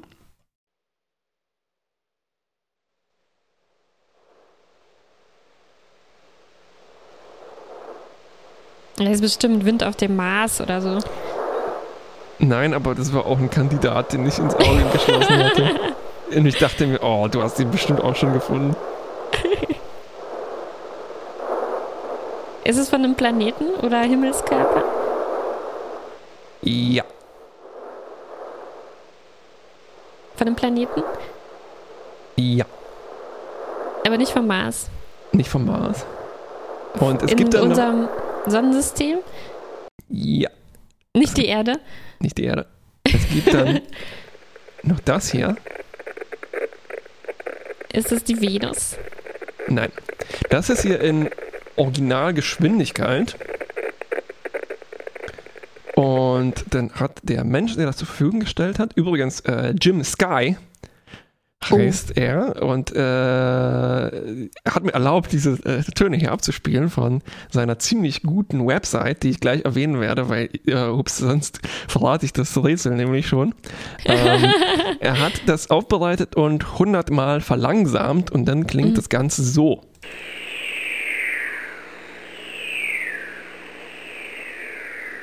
Wow, das ist spacig. Das ist spacig, ne? Und das ist sozusagen eine Aufnahme aus der Natur. Ähm, das war für mich so faszinierend, weil ich hätte Mhm. gedacht, ja klar, irgendwie ähm, ein Natur klingt Schaltkreis, überall gleich. genau. Oder das klingt nicht organisch oder so etwas. Ne? Das Mhm. klingt wie ein Schaltkreis, der irgendwo oben anfängt und dann wie so eine Sägezahnkurve dann immer wieder nach unten geht. Ne? So tschub, tschub. Mhm, mhm. Und äh, tatsächlich aber ist das ein natürliches Phänomen. Und zwar, ich habe gehofft, dass das erste Geräusch, also das hier, vielleicht das vor allem, dieser Teil.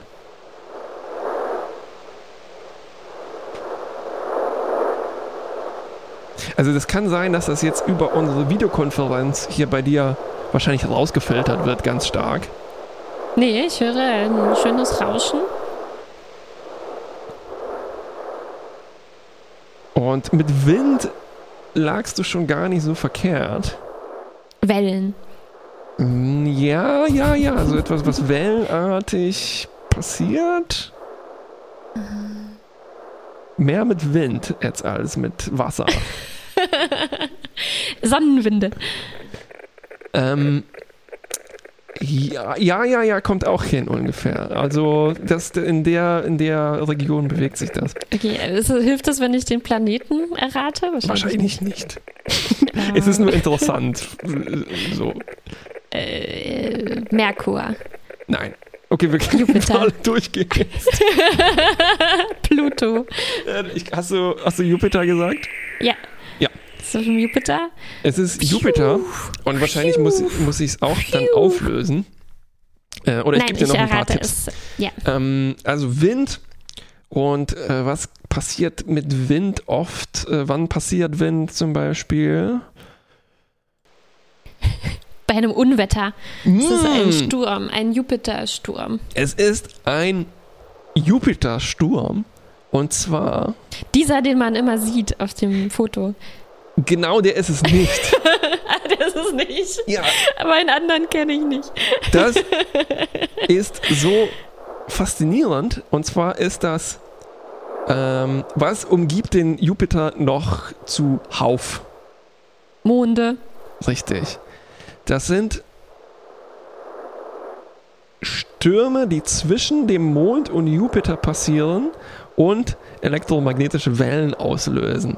Es sind also Ionenstürme. Ionenstürme! genau so wusste ich doch, dass die so klingen.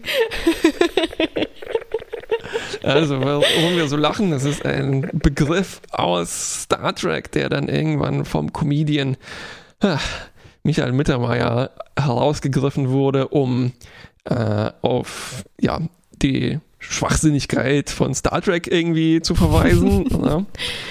Äh, Oder die Albernheit und weil es halt so ein guter Name ist. Äh, ja, es sind vielleicht nicht unbedingt Ionenstürme, aber es sind irgendwie zwischen dem Planeten und dem Mond äh, Interferenzen, die dann elektromagnetische Wellen erzeugen und dann nimmt man eine große Antenne äh, mit einer bestimmter Länge und so weiter, richtet die auf den Jupiter, Hm.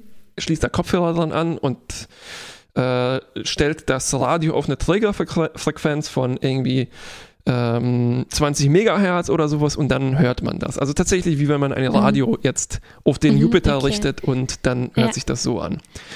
Ähm, und äh, genau, das ist auf der Webseite von Jim Sky, radiosky.com. Und er gibt da so, fand ich, irgendwie so. Also das heißt, er, er hat, er hat, er hat das, nee, ich habe es noch nicht verstanden.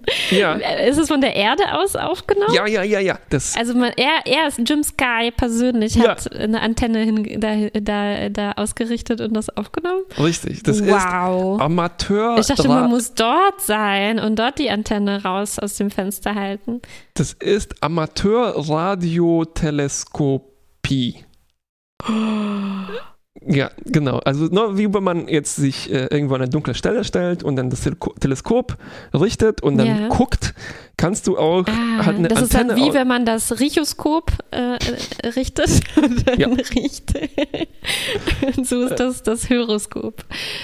Genau, also man kann äh, hier, ich habe den Text, man kann relativ einfaches Equipment benutzen ne? und äh, die komplexe Beziehung zwischen dem Jupiter und dem Mond Io ist noch nicht komplett verstanden, aber wir wissen, dass die irgendwie interagieren, um diese äh, Radio, Radio Noise Storms, also Radiorauschstürme zu äh, hervorzurufen. Ne? Und Oh, Stürme, weil die eben so klingen cool. wie Donnergrollen. Ähm, und dann gibt es diese zwei Typen. Mhm. Also das eine war dieses, wie was du als Wellen identifiziert hast, und das andere waren diese Mhm. Knacksgeräusche, dass wenn man die auseinanderdehnt, dann machen die dieses Tschub, Tschu. Tschub, Tschub. Genau. Und Ziemlich äh, cool. Vielen da- Dank, Jim Sky. dann schreibt er auch noch, dass, äh, also die, das ist zum Beispiel abhängig davon, wie das Wetter ist, wie, äh, wie, wie die Sonnenfleckenaktivität gerade ist, äh, ist das, äh, kann die, ähm, so, äh, can the ionosphere remain excited all night long? Und dann kann man die nicht äh, gut hören. Also wenn die Ionosphäre die Mhm. ganze Nacht ähm, ja, aufgeregt ist, erregt ist, dann funktioniert das nicht so gut. Aber Ähm, wie ist das möglich? Irgendwie Ja. so intuitiv, ich verstehe überhaupt nichts von Wellen, aber intuitiv würde ich denken, äh, äh, so Licht kann ich mir vorstellen, ne, dass es so man wirklich Oh, äh, ganz genau sehen kann, wo es herkommt und so, ne, also Punkt, äh, Punkt genau irgendwie bestimmen kann, zu was das gehört. Aber irgendwie bei Geräuschen hätte ich gedacht, die, also wenn ich da einfach eine Antenne ausrichte, würde ich denken, ich krieg dann super viele Geräusche aus dem ganzen Universum und könnte gar nicht sagen, was davon ist jetzt, äh, spielt sich zwischen Jupiter und Io ab. Das ist auch genau die Herausforderung, die er dann beschreibt. Es ist ganz, ganz schwierig, vor allem in der Amateurteleskopie, sowohl in der optischen als auch in der Radioteleskopiererei. Ich weiß gar nicht jetzt hier, was das Nomen ist, aber ähm, die äh, den ganzen Quatsch rauszufiltern. Also das, was von der Erde Mhm. kommt, was reflektiert wird ähm, und natürlich die ganzen anderen äh, Sachen. Also eben die Sonne macht irgendwelche auch Stürme und äh, Radioaktivitäten. Und Mhm. also das Komische ist auch, ich kann es mir auch nicht erklären, wie jetzt die zwei Planeten halt so kleine Knacksgeräusche machen können. Ne? Also irgendwas muss da wie ein Gummiband hin und her dingsen, so, ne?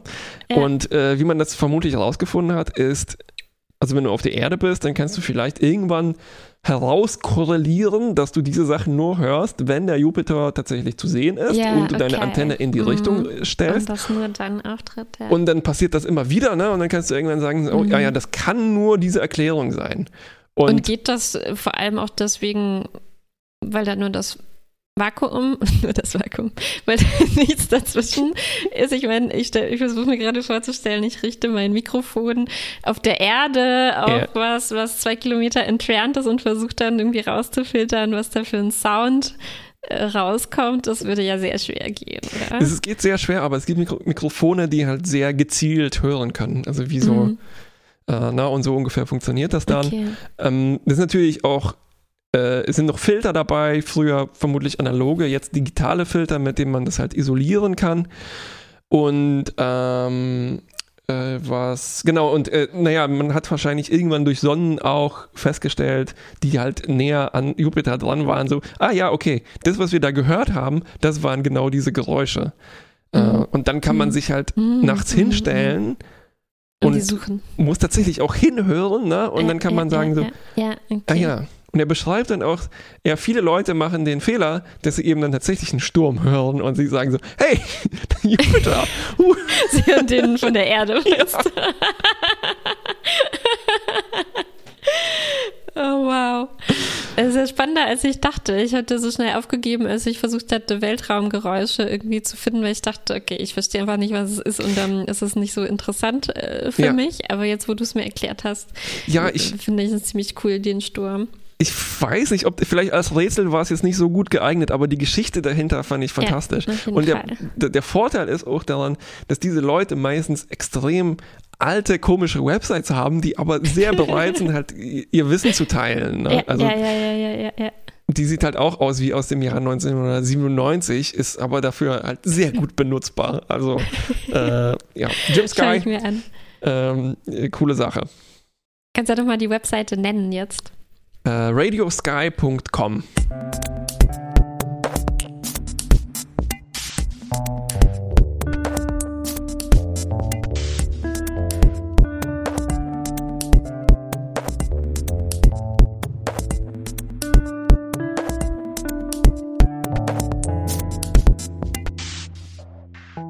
Und das war's dann äh, für diesen Monat mit fantastischer Wissenschaftlichkeit. Wir hören uns an derselben Stelle wieder in vier Wochen oder eben die ganze Zeit auch im Internet. Uns gibt's als Podcast auf www.fantastischewissenschaftlichkeit.de. Äh, ich war Kuba und Ich war Martha. bis zum nächsten Mal. Tschüss.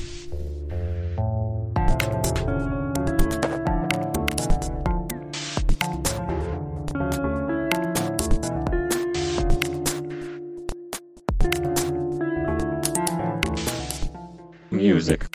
Vohak by Rackwell Crucial from Assembler, Hi Brazil Val 7. Fresh electronic music from Brazil 2015 by chicodub.bandcamp.com. License. Creative Commons CC by NCND. Jupiter Recordings courtesy of Jim Sky, radiosky.com. This podcast is licensed CC by NCSA.